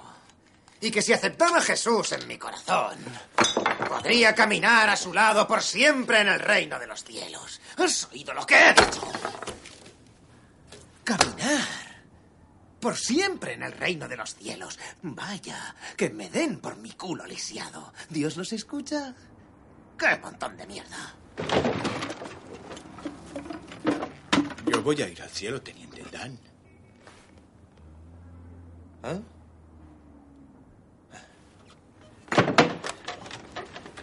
Bueno, El teniente se acerca a Forrest. pero antes de irte, ¿por qué no bajas hasta la esquina y consigues otra botella de vino, peleón? Sí, señor. Estamos aproximadamente en la esquina de la calle 45 y el 1 de Astor Plaza. En un pub. El antiguo Hotel Astor. ¿Y qué coño hay en Bayula Barcos de pesca. ¿Barcos de pesca? ¿Y a quién le importan los barcos de pesca? Cuando tenga dinero voy a comprar un barco para pescar gambas. Le hice una promesa a Buba, en Vietnam, que cuando termine la guerra nos haríamos socios. Él sería el capitán del barco y yo su primer oficial. Dan enciende un puro. Pero como se ha muerto, voy a tener que ser yo el capitán. Capitán de barco. Sí, señor. Una promesa es una promesa, teniente Dan. ¡Eh! ¡Oíd todos! ¡El soldado Gam va a ser capitán de un barco de pesca! Vale, escucha, almirante. El día que tú seas capitán de barco, yo me apuntaré como primer oficial. Bueno. Para cuando tú seas capitán de barco, yo, yo ya seré astronauta. Llegan dos chicas. ¡Cachondo con ruedas! ¿Quién es tu amigo? Me llamo Forrest, Forrest Gump. Esta es Carla Caricias y Lenor Glenn ¿Dónde estabas, bomboncito? No te he visto últimamente. Debiste venir por Navidad porque Tommy nos invitó a una ronda y a un sándwich de pavo para cada uno. Bueno, es que tenía compañía. La tele. ¡Eh, eh! Acabamos, acabamos de estar ahí en Times Square. ¿No te encanta la noche vieja? Es como volver a empezar. Como una segunda oportunidad. Es curioso, pero en medio de aquella fiesta yo empecé a pensar en Jen. A pensar en cómo estaría pasando la noche vieja allí, en California. Jenny, vestida ahora con minifalda, chaqueta de cuero y moño, recoge sus cosas y las mete en una bolsa. En la cama duerme un joven. Jenny se acerca a un espejo y se atusa el pelo. Su cara está amoratada por los golpes. Se va. La tele retransmite el fin de año desde Times Square. Una esfera baja y se transforma en un luminoso intermitente en 1972.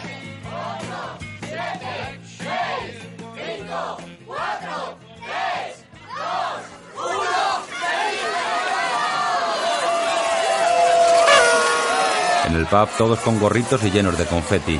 Las chicas besan a Forrest en ambas mejillas. El teniente en la silla de ruedas asoma su triste e imperturbable rostro por encima de la barra. ¡Feliz Año Nuevo, teniente Dan! El teniente mantiene el rostro inmóvil.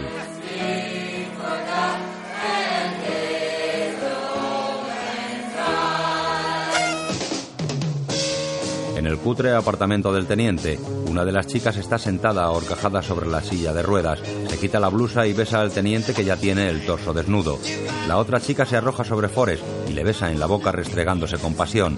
Luego baja su mano hacia la entrepierna del chico. Forrest se pone de pie tirándola al suelo. ¿Pero qué? ¿Eres idiota o algo así? ¿Cuál es tu problema? ¿Cuál es su problema? ¿Perdiste la polla en la guerra o qué? ¿Tu amiguito es idiota o algo así? ¿Qué has dicho? Que si tu amigo es idiota o algo ¡Eh! así. ¡No le llames idiota! La arroja sobre la cama. ¡Tú cállate! ¡No le vuelvas a llamar idiota! Jodido deseado. ¡Taco de mierda! ¡Maldita Seguro puta! que no se te levanta por ir a ¡Largaos de una vez! ¡O encerrarte en una jaula! ¡Vamos fuera de aquí! ¡Eres tan ¡Vamos fuera de aquí! asco! Cae de la silla. ¡Anormal! ¡Lisiado de mierda! Las chicas se van. Forrest corre a levantar al teniente. No, no. El teniente se apoya en sus manos, se arrastra hasta la silla de ruedas y trepa por ella con gran dificultad.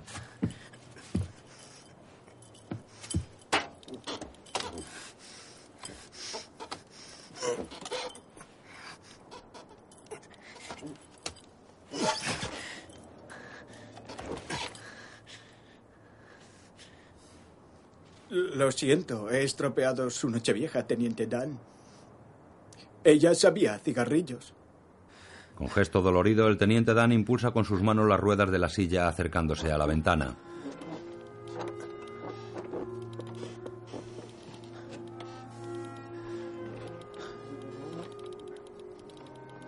Supongo que el teniente Dan pensó que hay cosas que no se pueden cambiar. No le gustaba que le llamaran inválido, como a mí no me gustaba que me llamaran idiota. Feliz año nuevo, Gump. Noticias en televisión. Luego el presidente Nixon entrega una placa a Forrest. El equipo de ping-pong ha sido recibido por el presidente Nixon en el despacho. Y a oval que de no la se imagina. Unos meses después, me invitaron a mí y al equipo de ping-pong a visitar la Casa Blanca. Así que fui allí, otra vez. Y conocí al presidente de los Estados Unidos, otra vez. Solo que en ese viaje no fuimos a un hotel muy elegante. ¿Se está divirtiendo en la capital de nuestra nación, joven? Sí, señor. ¿Y dónde se aloja? Estamos en el hotel Ebot.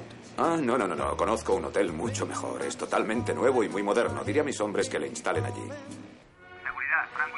Sí, señor, usted debería mandar a alguien de mantenimiento a la oficina de enfrente. La luz está apagada, pero deben buscar los fusibles porque llevan linternas y no me dejan dormir. Mira al Hotel Watergate. Gracias. Buenas noches. Dos años después, Nixon en la tele. Por tanto, mi dimisión del cargo se hará efectiva mañana al mediodía. El vicepresidente Ford jurará como presidente a esa misma hora en esta oficina.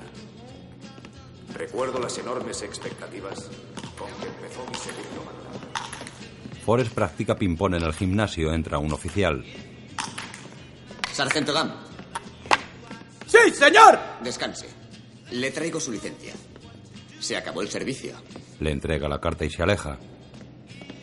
¿Quiere decir que no puedo jugar más al ping-pong? Para el ejército no.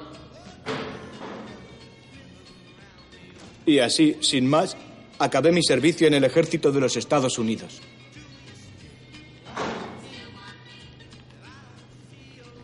Así que me fui a casa. Sale corriendo del gimnasio. Llega a su casa de Greenbow. Su madre, con el pelo encanecido y gafas, sale al porche a recibirle.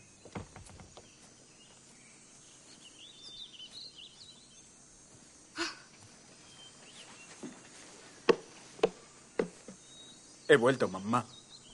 Lo sé, lo sé. Luis, Cuando llegué a casa yo no lo sabía, pero mamá había tenido montones de visitas. Hemos tenido montones de visitas, Forrest. Todo el mundo quiere que use su equipo de ping-pong. Un hombre hasta dejó un cheque de 25 mil dólares por si tú aceptabas decir que te gusta usar su pala. Pero mamá, a mí me gusta usar mi pala. Hola, señorita Luis. Hola, Forrest. Eso ya lo sé, eso ya lo sé.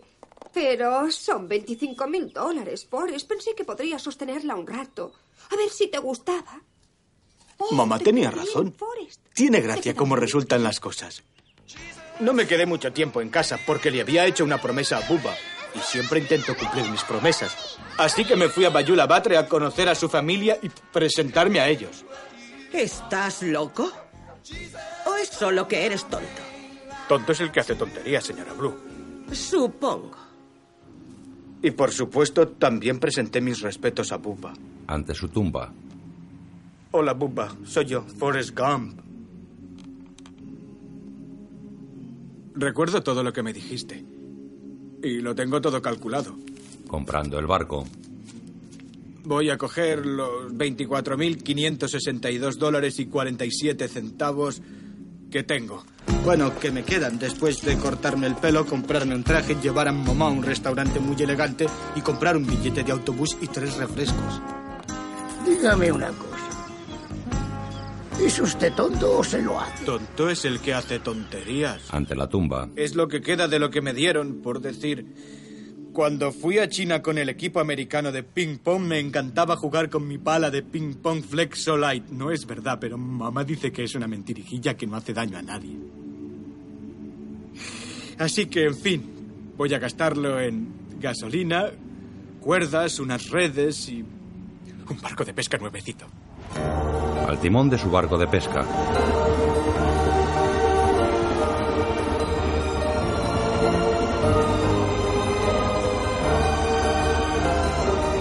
De sus redes solo sale chatarra.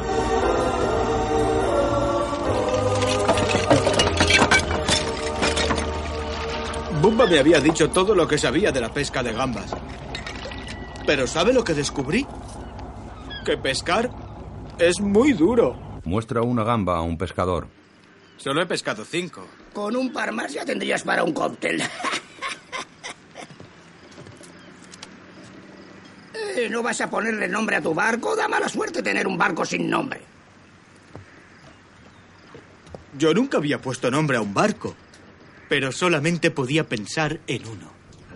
El nombre más bonito del mundo entero. Escribe el nombre de Jenny en el casco del barco.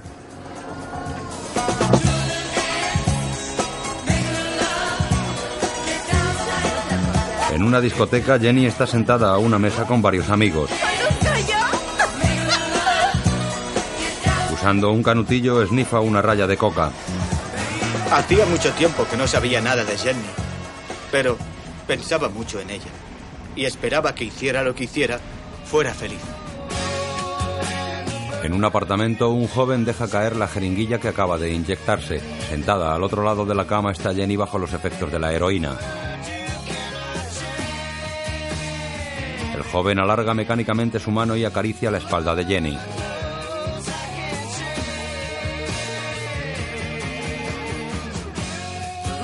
Ante el espejo del baño, Jenny estruja con sus dedos las rayas de cocaína preparadas sobre una bandeja.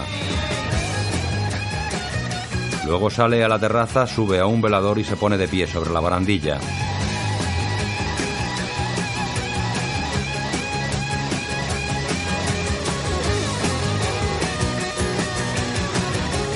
Diez plantas más abajo, el tráfico llena la noche con incesantes puntos de luz. Jenny apoya sus manos en el techo de la terraza dejando pender su cuerpo al filo del precipicio. El viento levanta sus cabellos y sus ojos se clavan en el vacío. Uno de sus zapatos resbala y Jenny está a punto de caer. Asustada, baja de la barandilla y se sienta en un sillón de mimbre agarrándose el estómago con ambos brazos.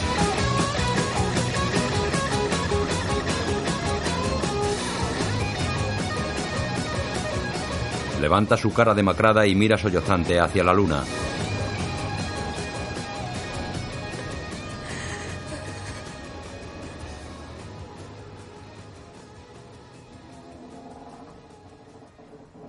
Bajo esa misma luna, Forrest descansa sobre la cubierta de su barco usando la red de pescar como hamaca. Pensaba en Jenny a todas horas. Al día siguiente, Forrest conduce su barco hacia el embarcadero. Algo llama su atención.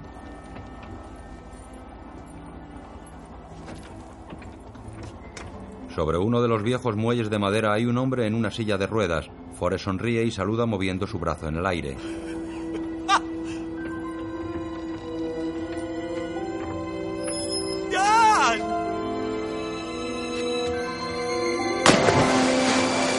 Lanza al agua dejando el barco navegando a la deriva. Forrest nada hasta el muelle donde el teniente Dan le espera en su silla de ruedas con su eterno puro en la boca.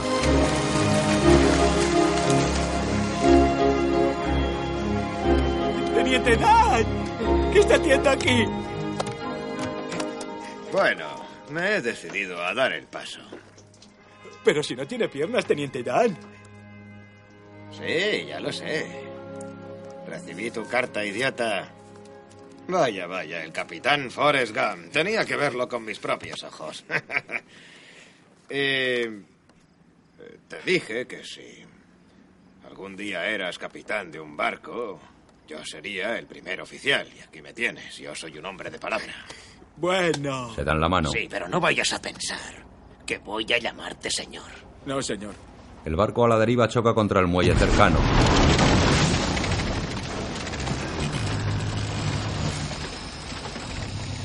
Es mi barco. Más tarde, en alta mar. Tengo la corazonada de que si vamos hacia el este, encontraremos gambas. Así que a la izquierda. ¡A la izquierda! ¿Hacia dónde? ¡Hacia allí! ¡Están hacia allí! ¡Coge! ¡Coge el timón y hacia la izquierda! ¡Bueno! Dan está sobre el palo mayor. ¡Cam! ¿Qué estás haciendo? ¡A la izquierda! ¡Izquierda! ¡Allá es donde encontraremos gambas, muchacho! ¡Allá las encontraremos! Abren las redes y solo cae basura.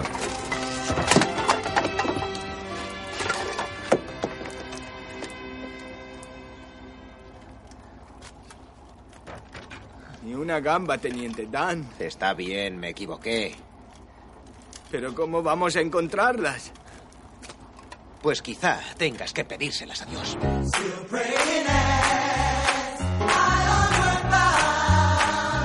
Así que fui a la iglesia todos los domingos. A veces el teniente Dan también venía, aunque creo que lo de rezar me lo dejaba a mí. Otra pesca, solo hay basura y chatarra.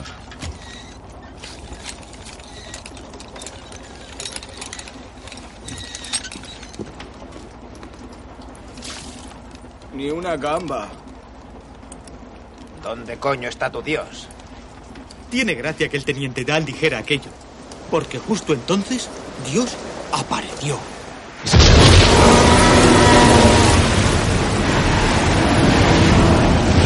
Una tempestad azota la nave. El teniente está atado en lo alto sobre el palo mayor.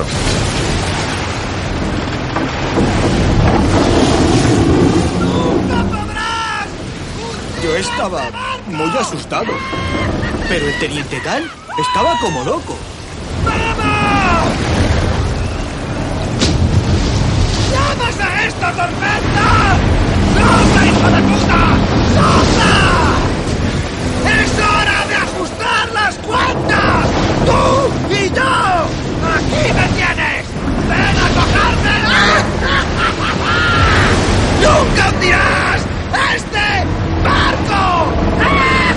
Noticias. El huracán Carmen pasó ayer por aquí, destruyendo casi todo lo que encontró a su paso. Y al igual que en otras poblaciones de la costa, toda la industria pesquera de Bayú, La Batre, ha sido víctima de Carmen, que la ha dejado en la ruina total. La madre. Las autoridades locales han informado a esta cadena que de hecho solamente un pesquero ha sobrevivido a la tormenta. Luis, Luis es Forrest. Después de aquello, pescar fue muy fácil. La red de Forest pesca enorme cantidad de gambas. Y como la gente seguía necesitando gambas para hacer sus cócteles y comerlas a la plancha, y solo había quedado nuestro barco, todos compraban gambas Bubba Gump. En la plaza. Compramos un montón de barcos. 12 jennies. Y un almacén y hasta hicimos gorras donde ponía Bubba Gump. Gambas Bubba Gump. Son muy conocidas. Un momento, amigo. ¿Está usted diciéndome que es el propietario de la compañía Gambas Bubba Gump? Sí, señor. Tenemos más dinero que David Crockett. Vaya, me han contado bolas a montones, pero esta la supera todas. El señor se aleja. Hemos estado hablando con un millonario. Una señora se ha sentado. Vaya. Pues a mí me ha parecido que era una historia encantadora. Y usted la cuenta tan bien, con tanto entusiasmo. ¿Quiere usted ver cómo es el teniente Dan? Oh, sí, por supuesto. Forrest saca una revista. En la portada están el teniente y él. Es este de aquí. Y le diré una cosa sobre el teniente Dan. En el barco. Forrest.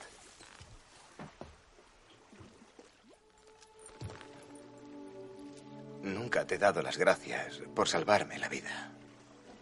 El teniente apoya sus manos e izándose a pulso se sienta sobre la barandilla del barco. Desde allí salta al agua.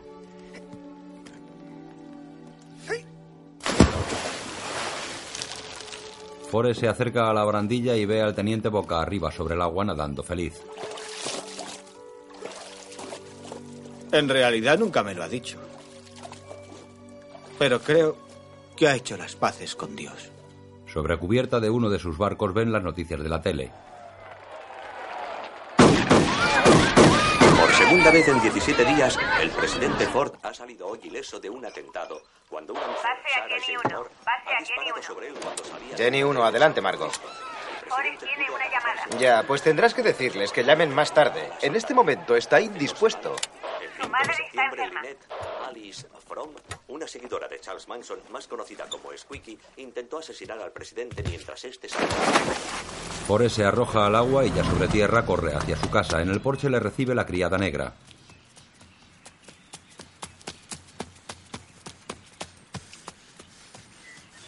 ¿Dónde está mamá? Está arriba, en su cuarto. En el dormitorio. Hola, Forrest. La veré mañana. Ah, está bien. El médico se va. Al salir mira a Forrest de arriba abajo y le da una palmadita en la espalda. Conseguimos enderezarte, ¿eh, muchacho? Forrest se quita la gorra, da un paso hacia la cama y mira asustado a su madre. ¿Qué te pasa, mamá? Me muero, Forrest. Ven, hijo, siéntate a mi lado. Se sienta junto a la cama. Su madre le coge la mano.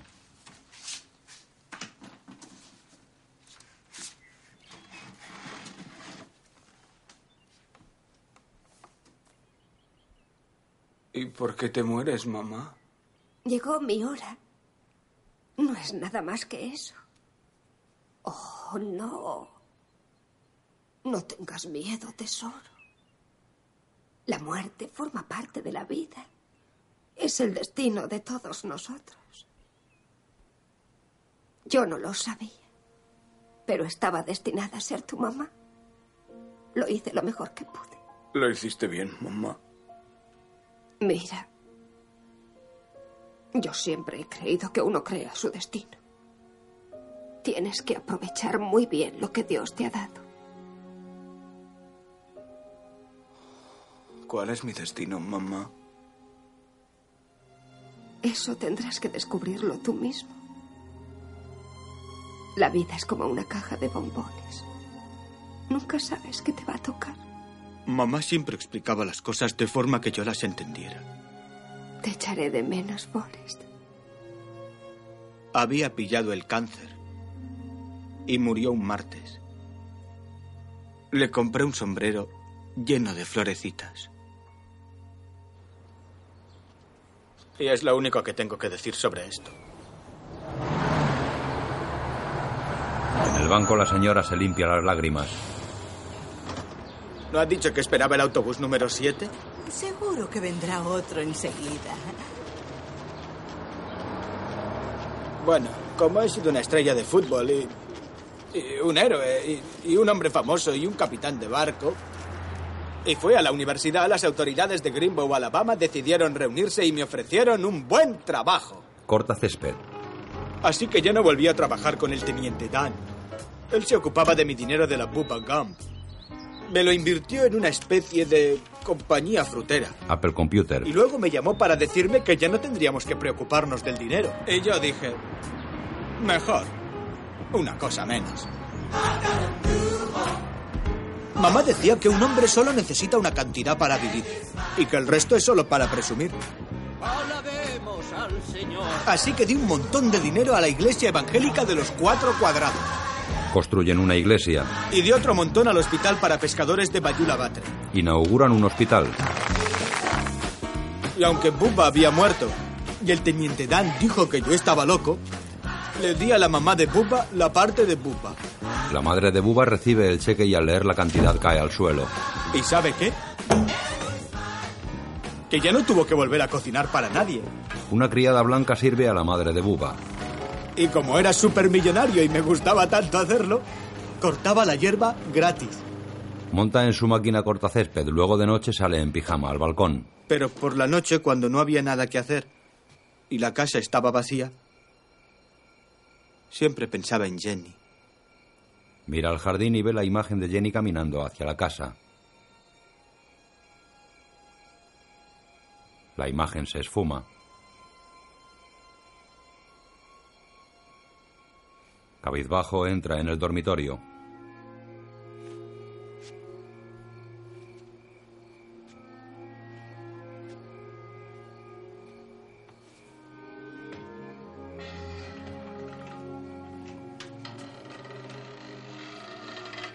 Al día siguiente, Forrest, montado en su máquina, corta el césped del jardín. Su expresión continúa triste.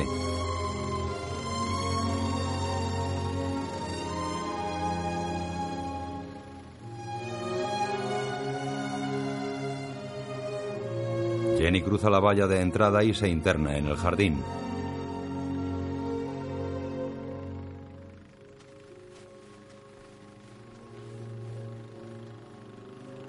Y entonces... apareció. Forrest la ve aproximarse, detiene la máquina.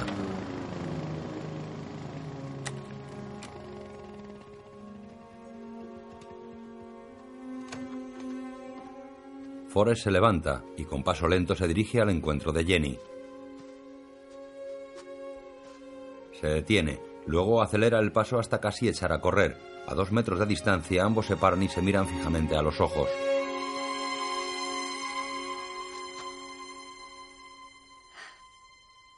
Hola, Forrest.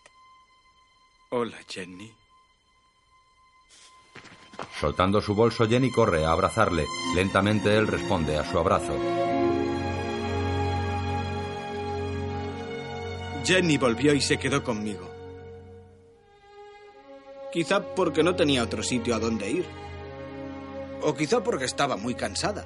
Porque se acostó y durmió y durmió como si llevase años sin dormir.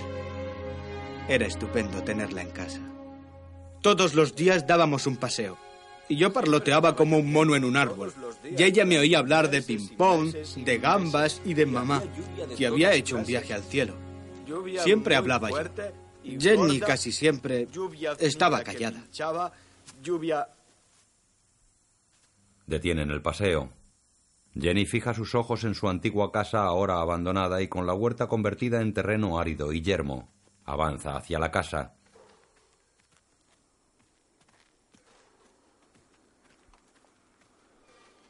Con sus ojos siempre fijos en la casa, Jenny se detiene a unos metros y, contrayendo su cara en un gesto de rabia, tira piedras contra las podridas tablas y las ventanas.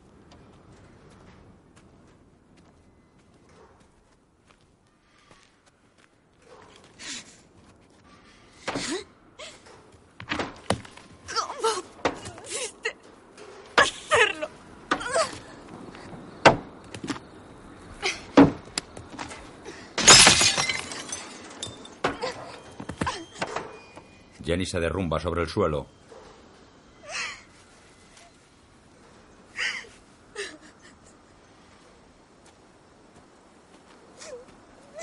Forrest se acerca y se sienta en el suelo junto a ella.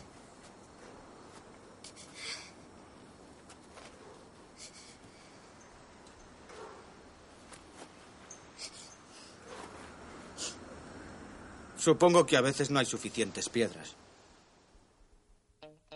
Nunca llegué a saber por qué había vuelto. Pero no me importaba. Era como en los viejos tiempos. Volvíamos a ser como uña y carne.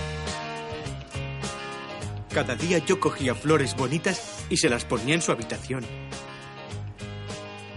Y ella me hizo el mejor regalo que nadie pueda recibir en el mundo entero. Son especiales para correr.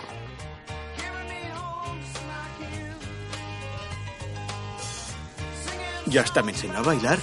De noche, desde fuera de la casa, a través de la ventana, les vemos bailar en el salón.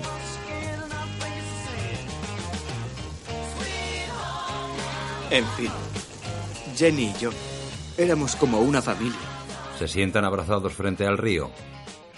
Fue la época más feliz de mi vida. El cielo se adorna de fuegos artificiales provenientes del pueblo. En el salón, la tele muestra la estatua de la libertad rodeada de fuegos artificiales.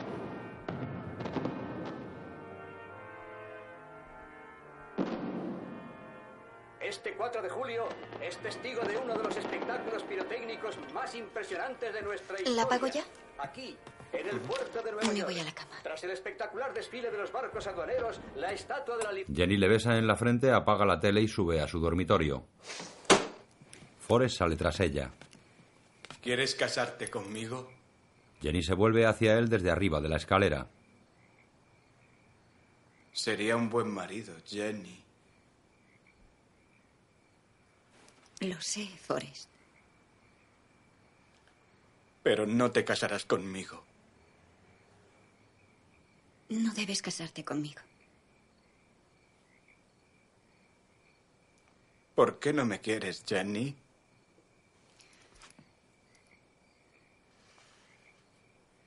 Yo no soy muy listo.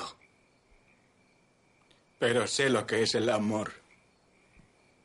Afectado, Forrest sale al porche. Se acerca una tempestad.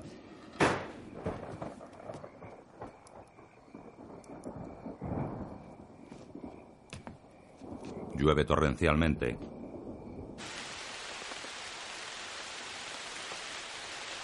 Forrest está en su cama desvelado. Se abre la puerta del dormitorio. Es Jenny en camisón. Jenny le mira y decidida se mete en su cama y se tumba sobre él. Jenny. Forrest, sí te quiero. Le besa en los labios.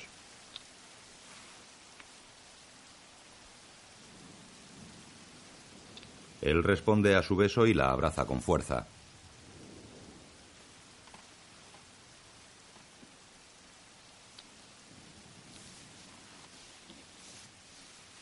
Jenny se despoja del camisón y desnuda estrecha su cuerpo contra el de Forrest.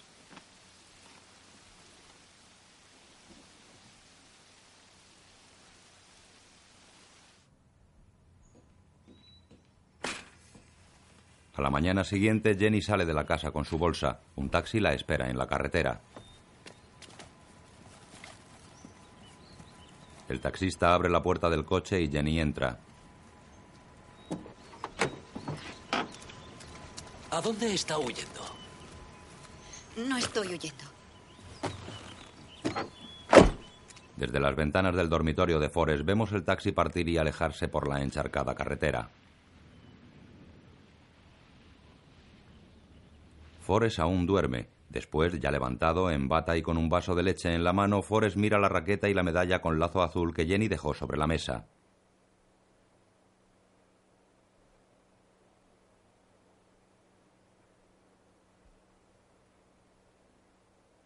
Ahora mira melancólico el dormitorio de Jenny y la cama vacía.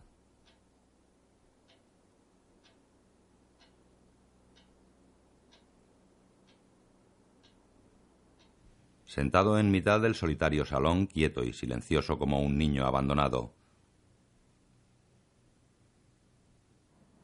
Sentado en la mecedora del porche, calzando sus flamantes zapatillas deportivas y su gorra de béisbol en la mano con la mirada perdida al frente.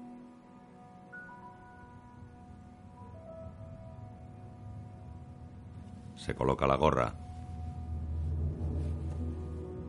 Se levanta de la mecedora.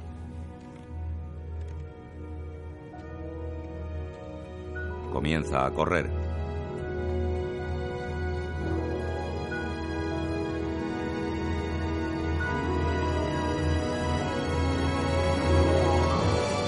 Aquel día, sin ningún motivo, decidí salir a correr un poco. Corrí hasta el final del camino y cuando llegué allí, pensé que podía correr hasta el final del pueblo. Pasa por el pueblo. Y cuando llegué allí, pensé, podría cruzar todo el condado de Greenbow. Y luego pensé, ya que he llegado hasta aquí, también podría cruzar el gran estado de Alabama. Y eso hice, cruzar todo el estado de Alabama. Y sin ningún motivo seguí corriendo. Y llegué hasta el océano. Llega al puerto deportivo de Santa Mónica. Lleva pantalón corto y pelo y barba de meses. Y cuando llegué allí, pensé, ya que he llegado hasta aquí, podía dar la vuelta y seguir corriendo. Girando corre en dirección contraria. Y cuando llegué hasta otro océano, pensé, ya que he llegado hasta aquí, podía volver a dar la vuelta y seguir corriendo. En el banco de la plaza. Cuando me cansaba, dormía. Cuando tenía hambre, comía. Cuando tenía que ir, ya sabe, iba. Así que solo corría. Sí. Los pies de Forrest, siempre enfundados en las deportivas que le regaló Jenny, corren incansables por la carretera. Pasa por campos cubiertos de trigales dorados. Cruza sobre un antiguo puente de piedra bajo el que corre el agua procedente de nevadas montañas.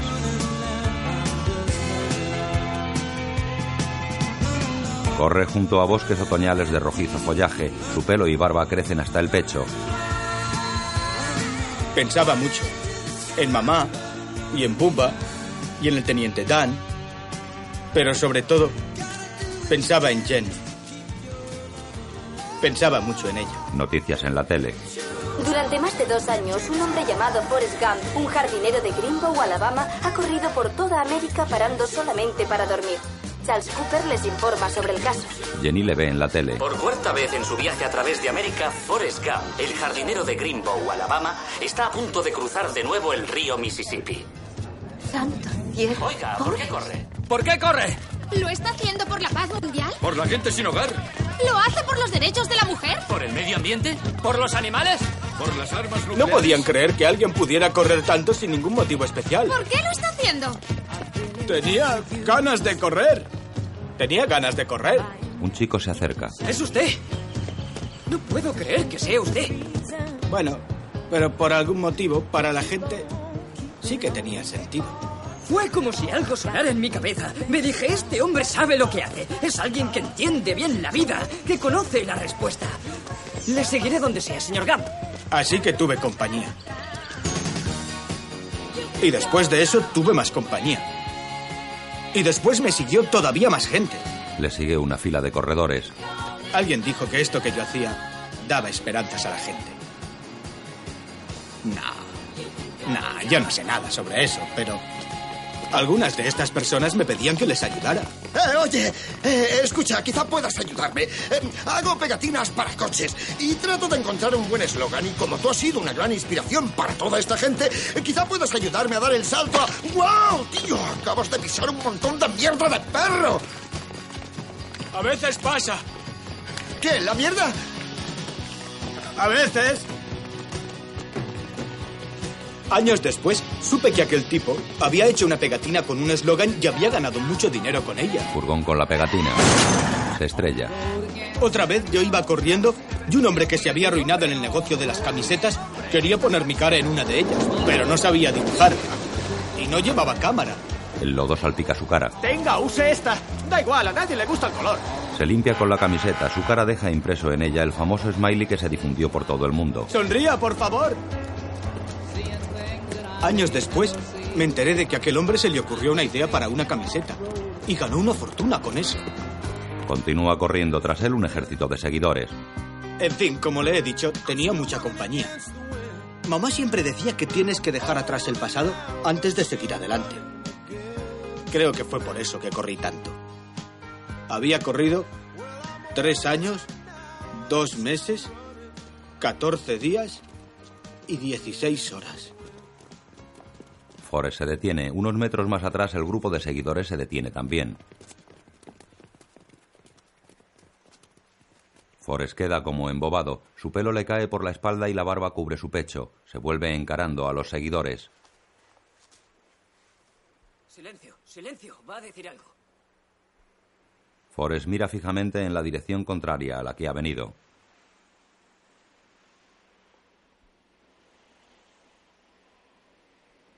Estoy muy cansado. Creo que iré a mi casa. Con paso cansino, Forrest deshace el camino recorrido.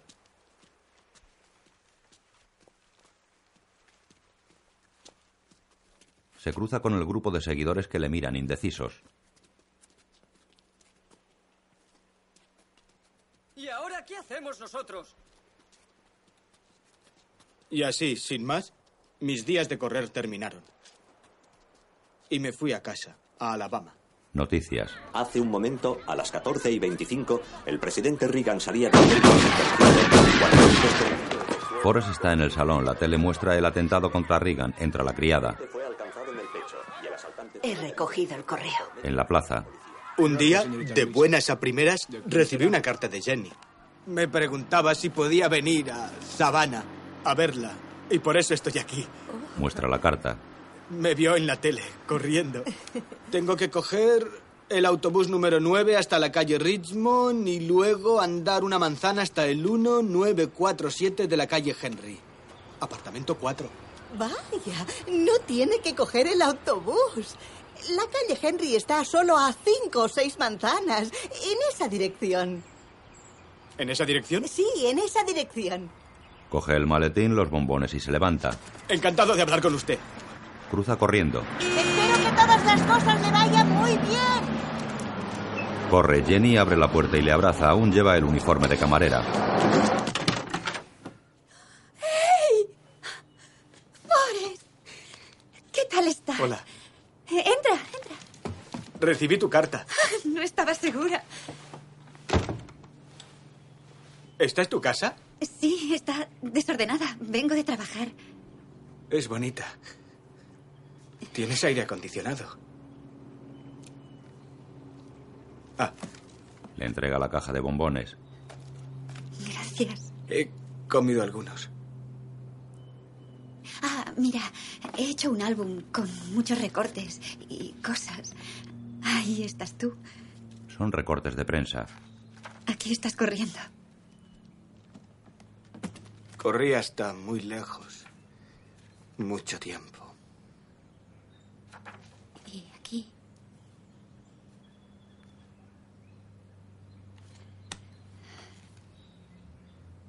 Oye, Forrest, no sé cómo decirte esto. Quiero pedirte disculpas por todo lo que te he hecho, porque estuve hecha un lío mucho tiempo y... ¡Eh! Hola. Hola. Este es un viejo amigo de Alabama. Ah, encantada. Ah, oye, la semana que viene cambio de horario y podré, pero gracias por recogerme. No te preocupes, tengo que irme, estoy en doble fila. Vale, adiós. Gracias. Jenny coge al niño en brazos. Tiene unos cuatro años. Este es mi buen amigo, el señor Gam. ¿No le dices hola? Hola, señor Gump. Hola. Oye, ¿puedo ir a ver la tele? Sí, pero ponla bajita. El niño va hacia la tele. Eres una mamá, Jenny. Soy una mamá. Coge el mando y la enciende. Se llama Forrest. ¿Como yo? Es el nombre de su padre. ¿Su papá también se llama Forrest?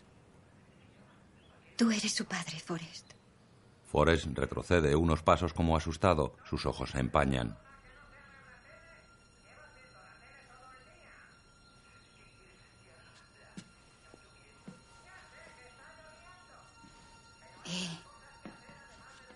Forrest, mírame. Mírame, Forrest. No tienes que hacer nada, ¿vale? No hiciste nada malo. ¿De acuerdo?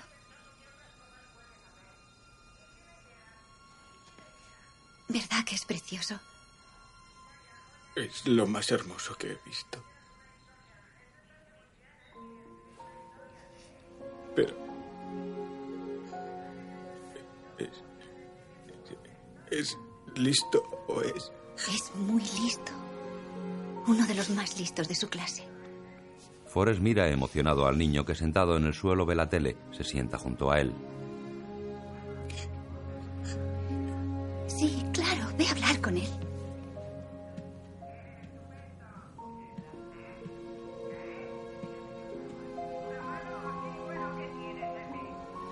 ¿Qué estás viendo?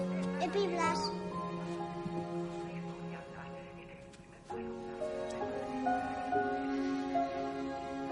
Desde el salón, Jenny suspira viendo a los dos sentados juntos.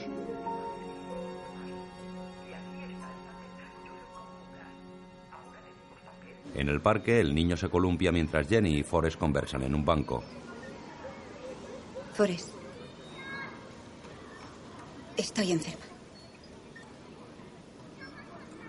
¿Qué tienes? ¿Un resfriado? Tengo una especie de virus. Los médicos no saben lo que es y no pueden hacer nada para curarme.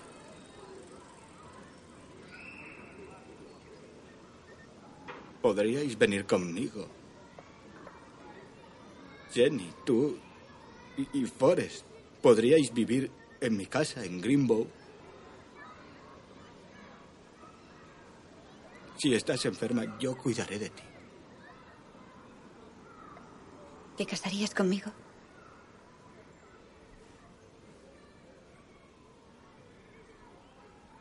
Bueno, En su casa de Greenbow es el día de la boda. La criada negra vestida de fiesta se acerca a Forrest. Forrest, va a empezar ya. Forrest mira a Jenny, que en ese momento sale de la casa con un vestido largo hasta los pies y una guirnalda de flores en la cabeza. Va a su encuentro.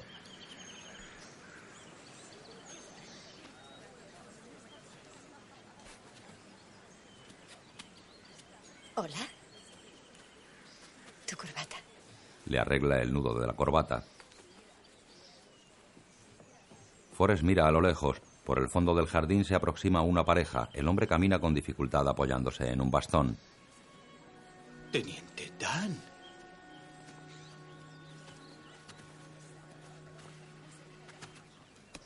Afeitado, bien peinado y trajeado, el teniente Dan avanza con sus propios pies acompañado de una mujer vietnamita.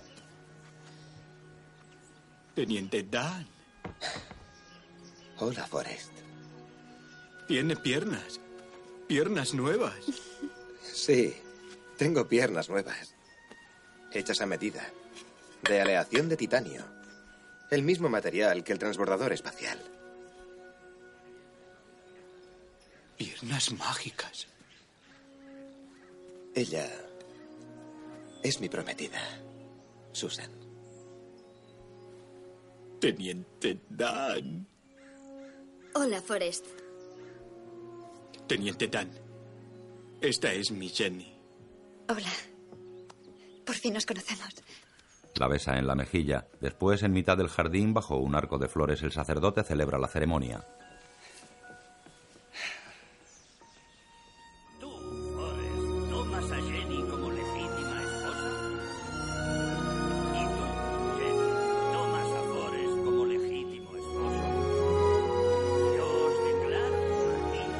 Meses más tarde, el viento barre las hojas secas que alfombran el suelo. Por el camino que bordea la casa, Jenny, Forrest y el niño caminan cogidos de la mano.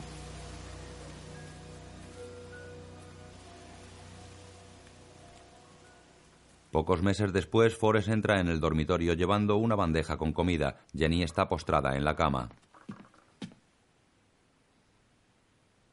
Forrest se detiene y la mira preocupado. Ella gira su cabeza hacia él. Hola. Hola. Coloca la bandeja en la mesilla, levanta el cristal de la ventana de guillotina y se sienta junto a la cama.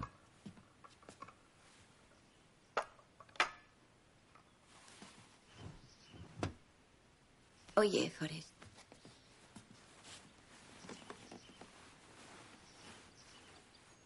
¿Tuviste miedo en Vietnam?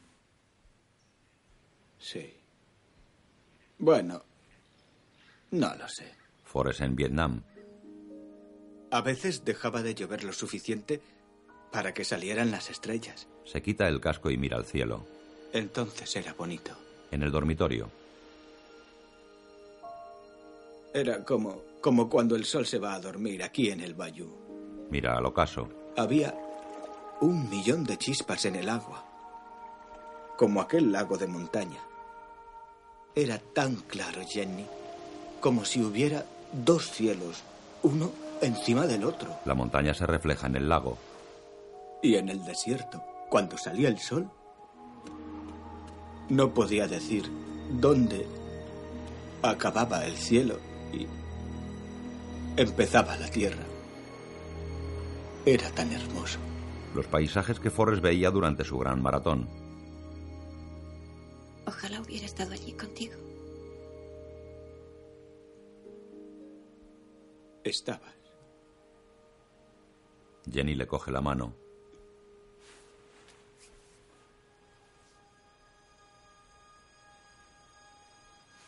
Te quiero. Ante la tumba de Jenny, Te fuiste un sábado por la mañana. Te hice enterrar aquí, bajo nuestro árbol. el árbol en que se subían de pequeños. Y mandé que la casa de tu padre fuera derrumbada. Un bulldozer aplasta la vieja casa de madera. Mamá siempre decía que la muerte era parte de la vida. Ojalá no lo fuera. El pequeño Forrest está muy bien. Pero Muy pronto volverá al colegio. muy seguro. Allá donde iba. Yo le hago el desayuno, la comida y la cena cada día. Me encargo de que se peine y se lave los dientes cada día. Juegan ping-pong en el porche. Y le enseño a jugar al ping-pong. Vaya, juega muy bien. Por este toca. Padre e hijo pescan sentados a la orilla del río. Vamos mucho de pesca. Y todas las noches leemos. ¿Están listos, Jenny? Estarías orgullosa. Yo lo estoy. Te ha escrito una carta. Dice que ya no puedo leerla. No debo hacerlo, así que te la dejo aquí. Coloca la carta junto al ramo de flores que adorna la tumba.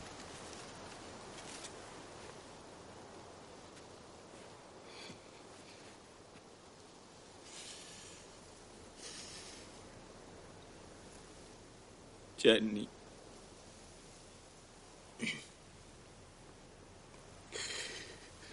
Yo no sé si mamá tenía razón o si la tiene el teniente Dan. Yo no sé si todos tenemos un destino o si estamos flotando casualmente como en una brisa. Pero yo, yo creo que pueden ser ambas. Puede que ambas estén ocurriendo al mismo tiempo.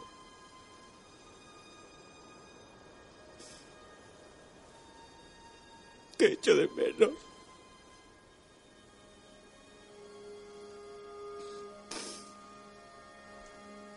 Si necesitas algo, no estaré lejos. Forrest gira y camina hacia la casa. El inmenso árbol que sirve de techo a la tumba se recorta a contraluz contra el dorado atardecer. Una bandada de pájaros pasan llamando la atención de Forrest, que los mira embobado.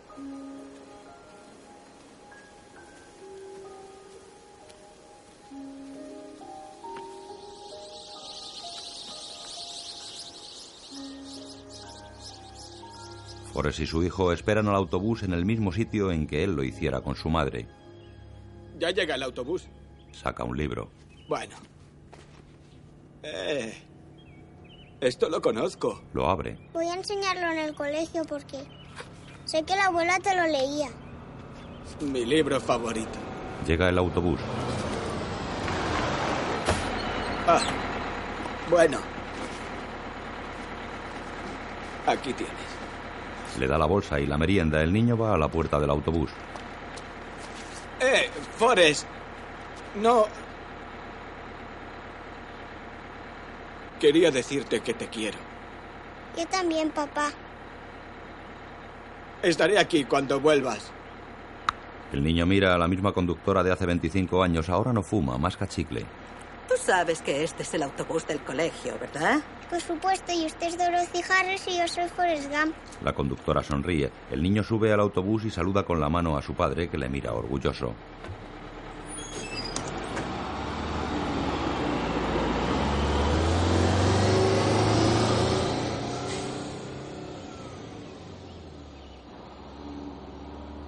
Ya solo Forrest se sienta. La pequeña pluma de ave que cayó del libro reposa junto a su pie derecho. Es la misma que recogió en el banco de la plaza y guardó en su libro infantil.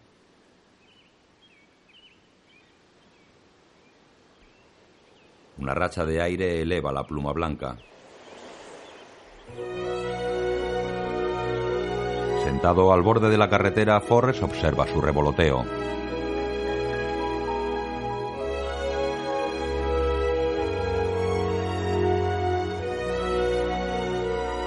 La pluma se eleva por encima de los árboles hasta confundirse con las nubes azuladas.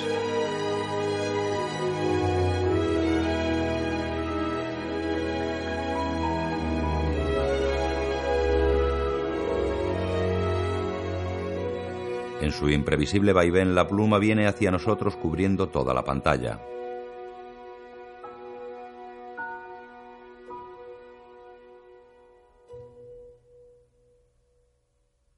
Forrest Tom Hanks. Forrest de niño Michael Conner. Señora Gump Sally Field. Jenny niña Hannah R. Hall. Jenny mayor Robin Wright. Buba Mikelty Williamson. Madre de Buba Marlena Smalls. Teniente Dan Gary Sinais. Wesley Geoffrey Blake. Hijo de Forrest, Halley Joel Osment. Guión audiodescriptivo en sistema Audesc escrito por Javier Navarrete. Sonorizado en Estudios Aristia. Coordinado por Javier Navarrete, Dirección de Cultura y Deporte de la ONCE.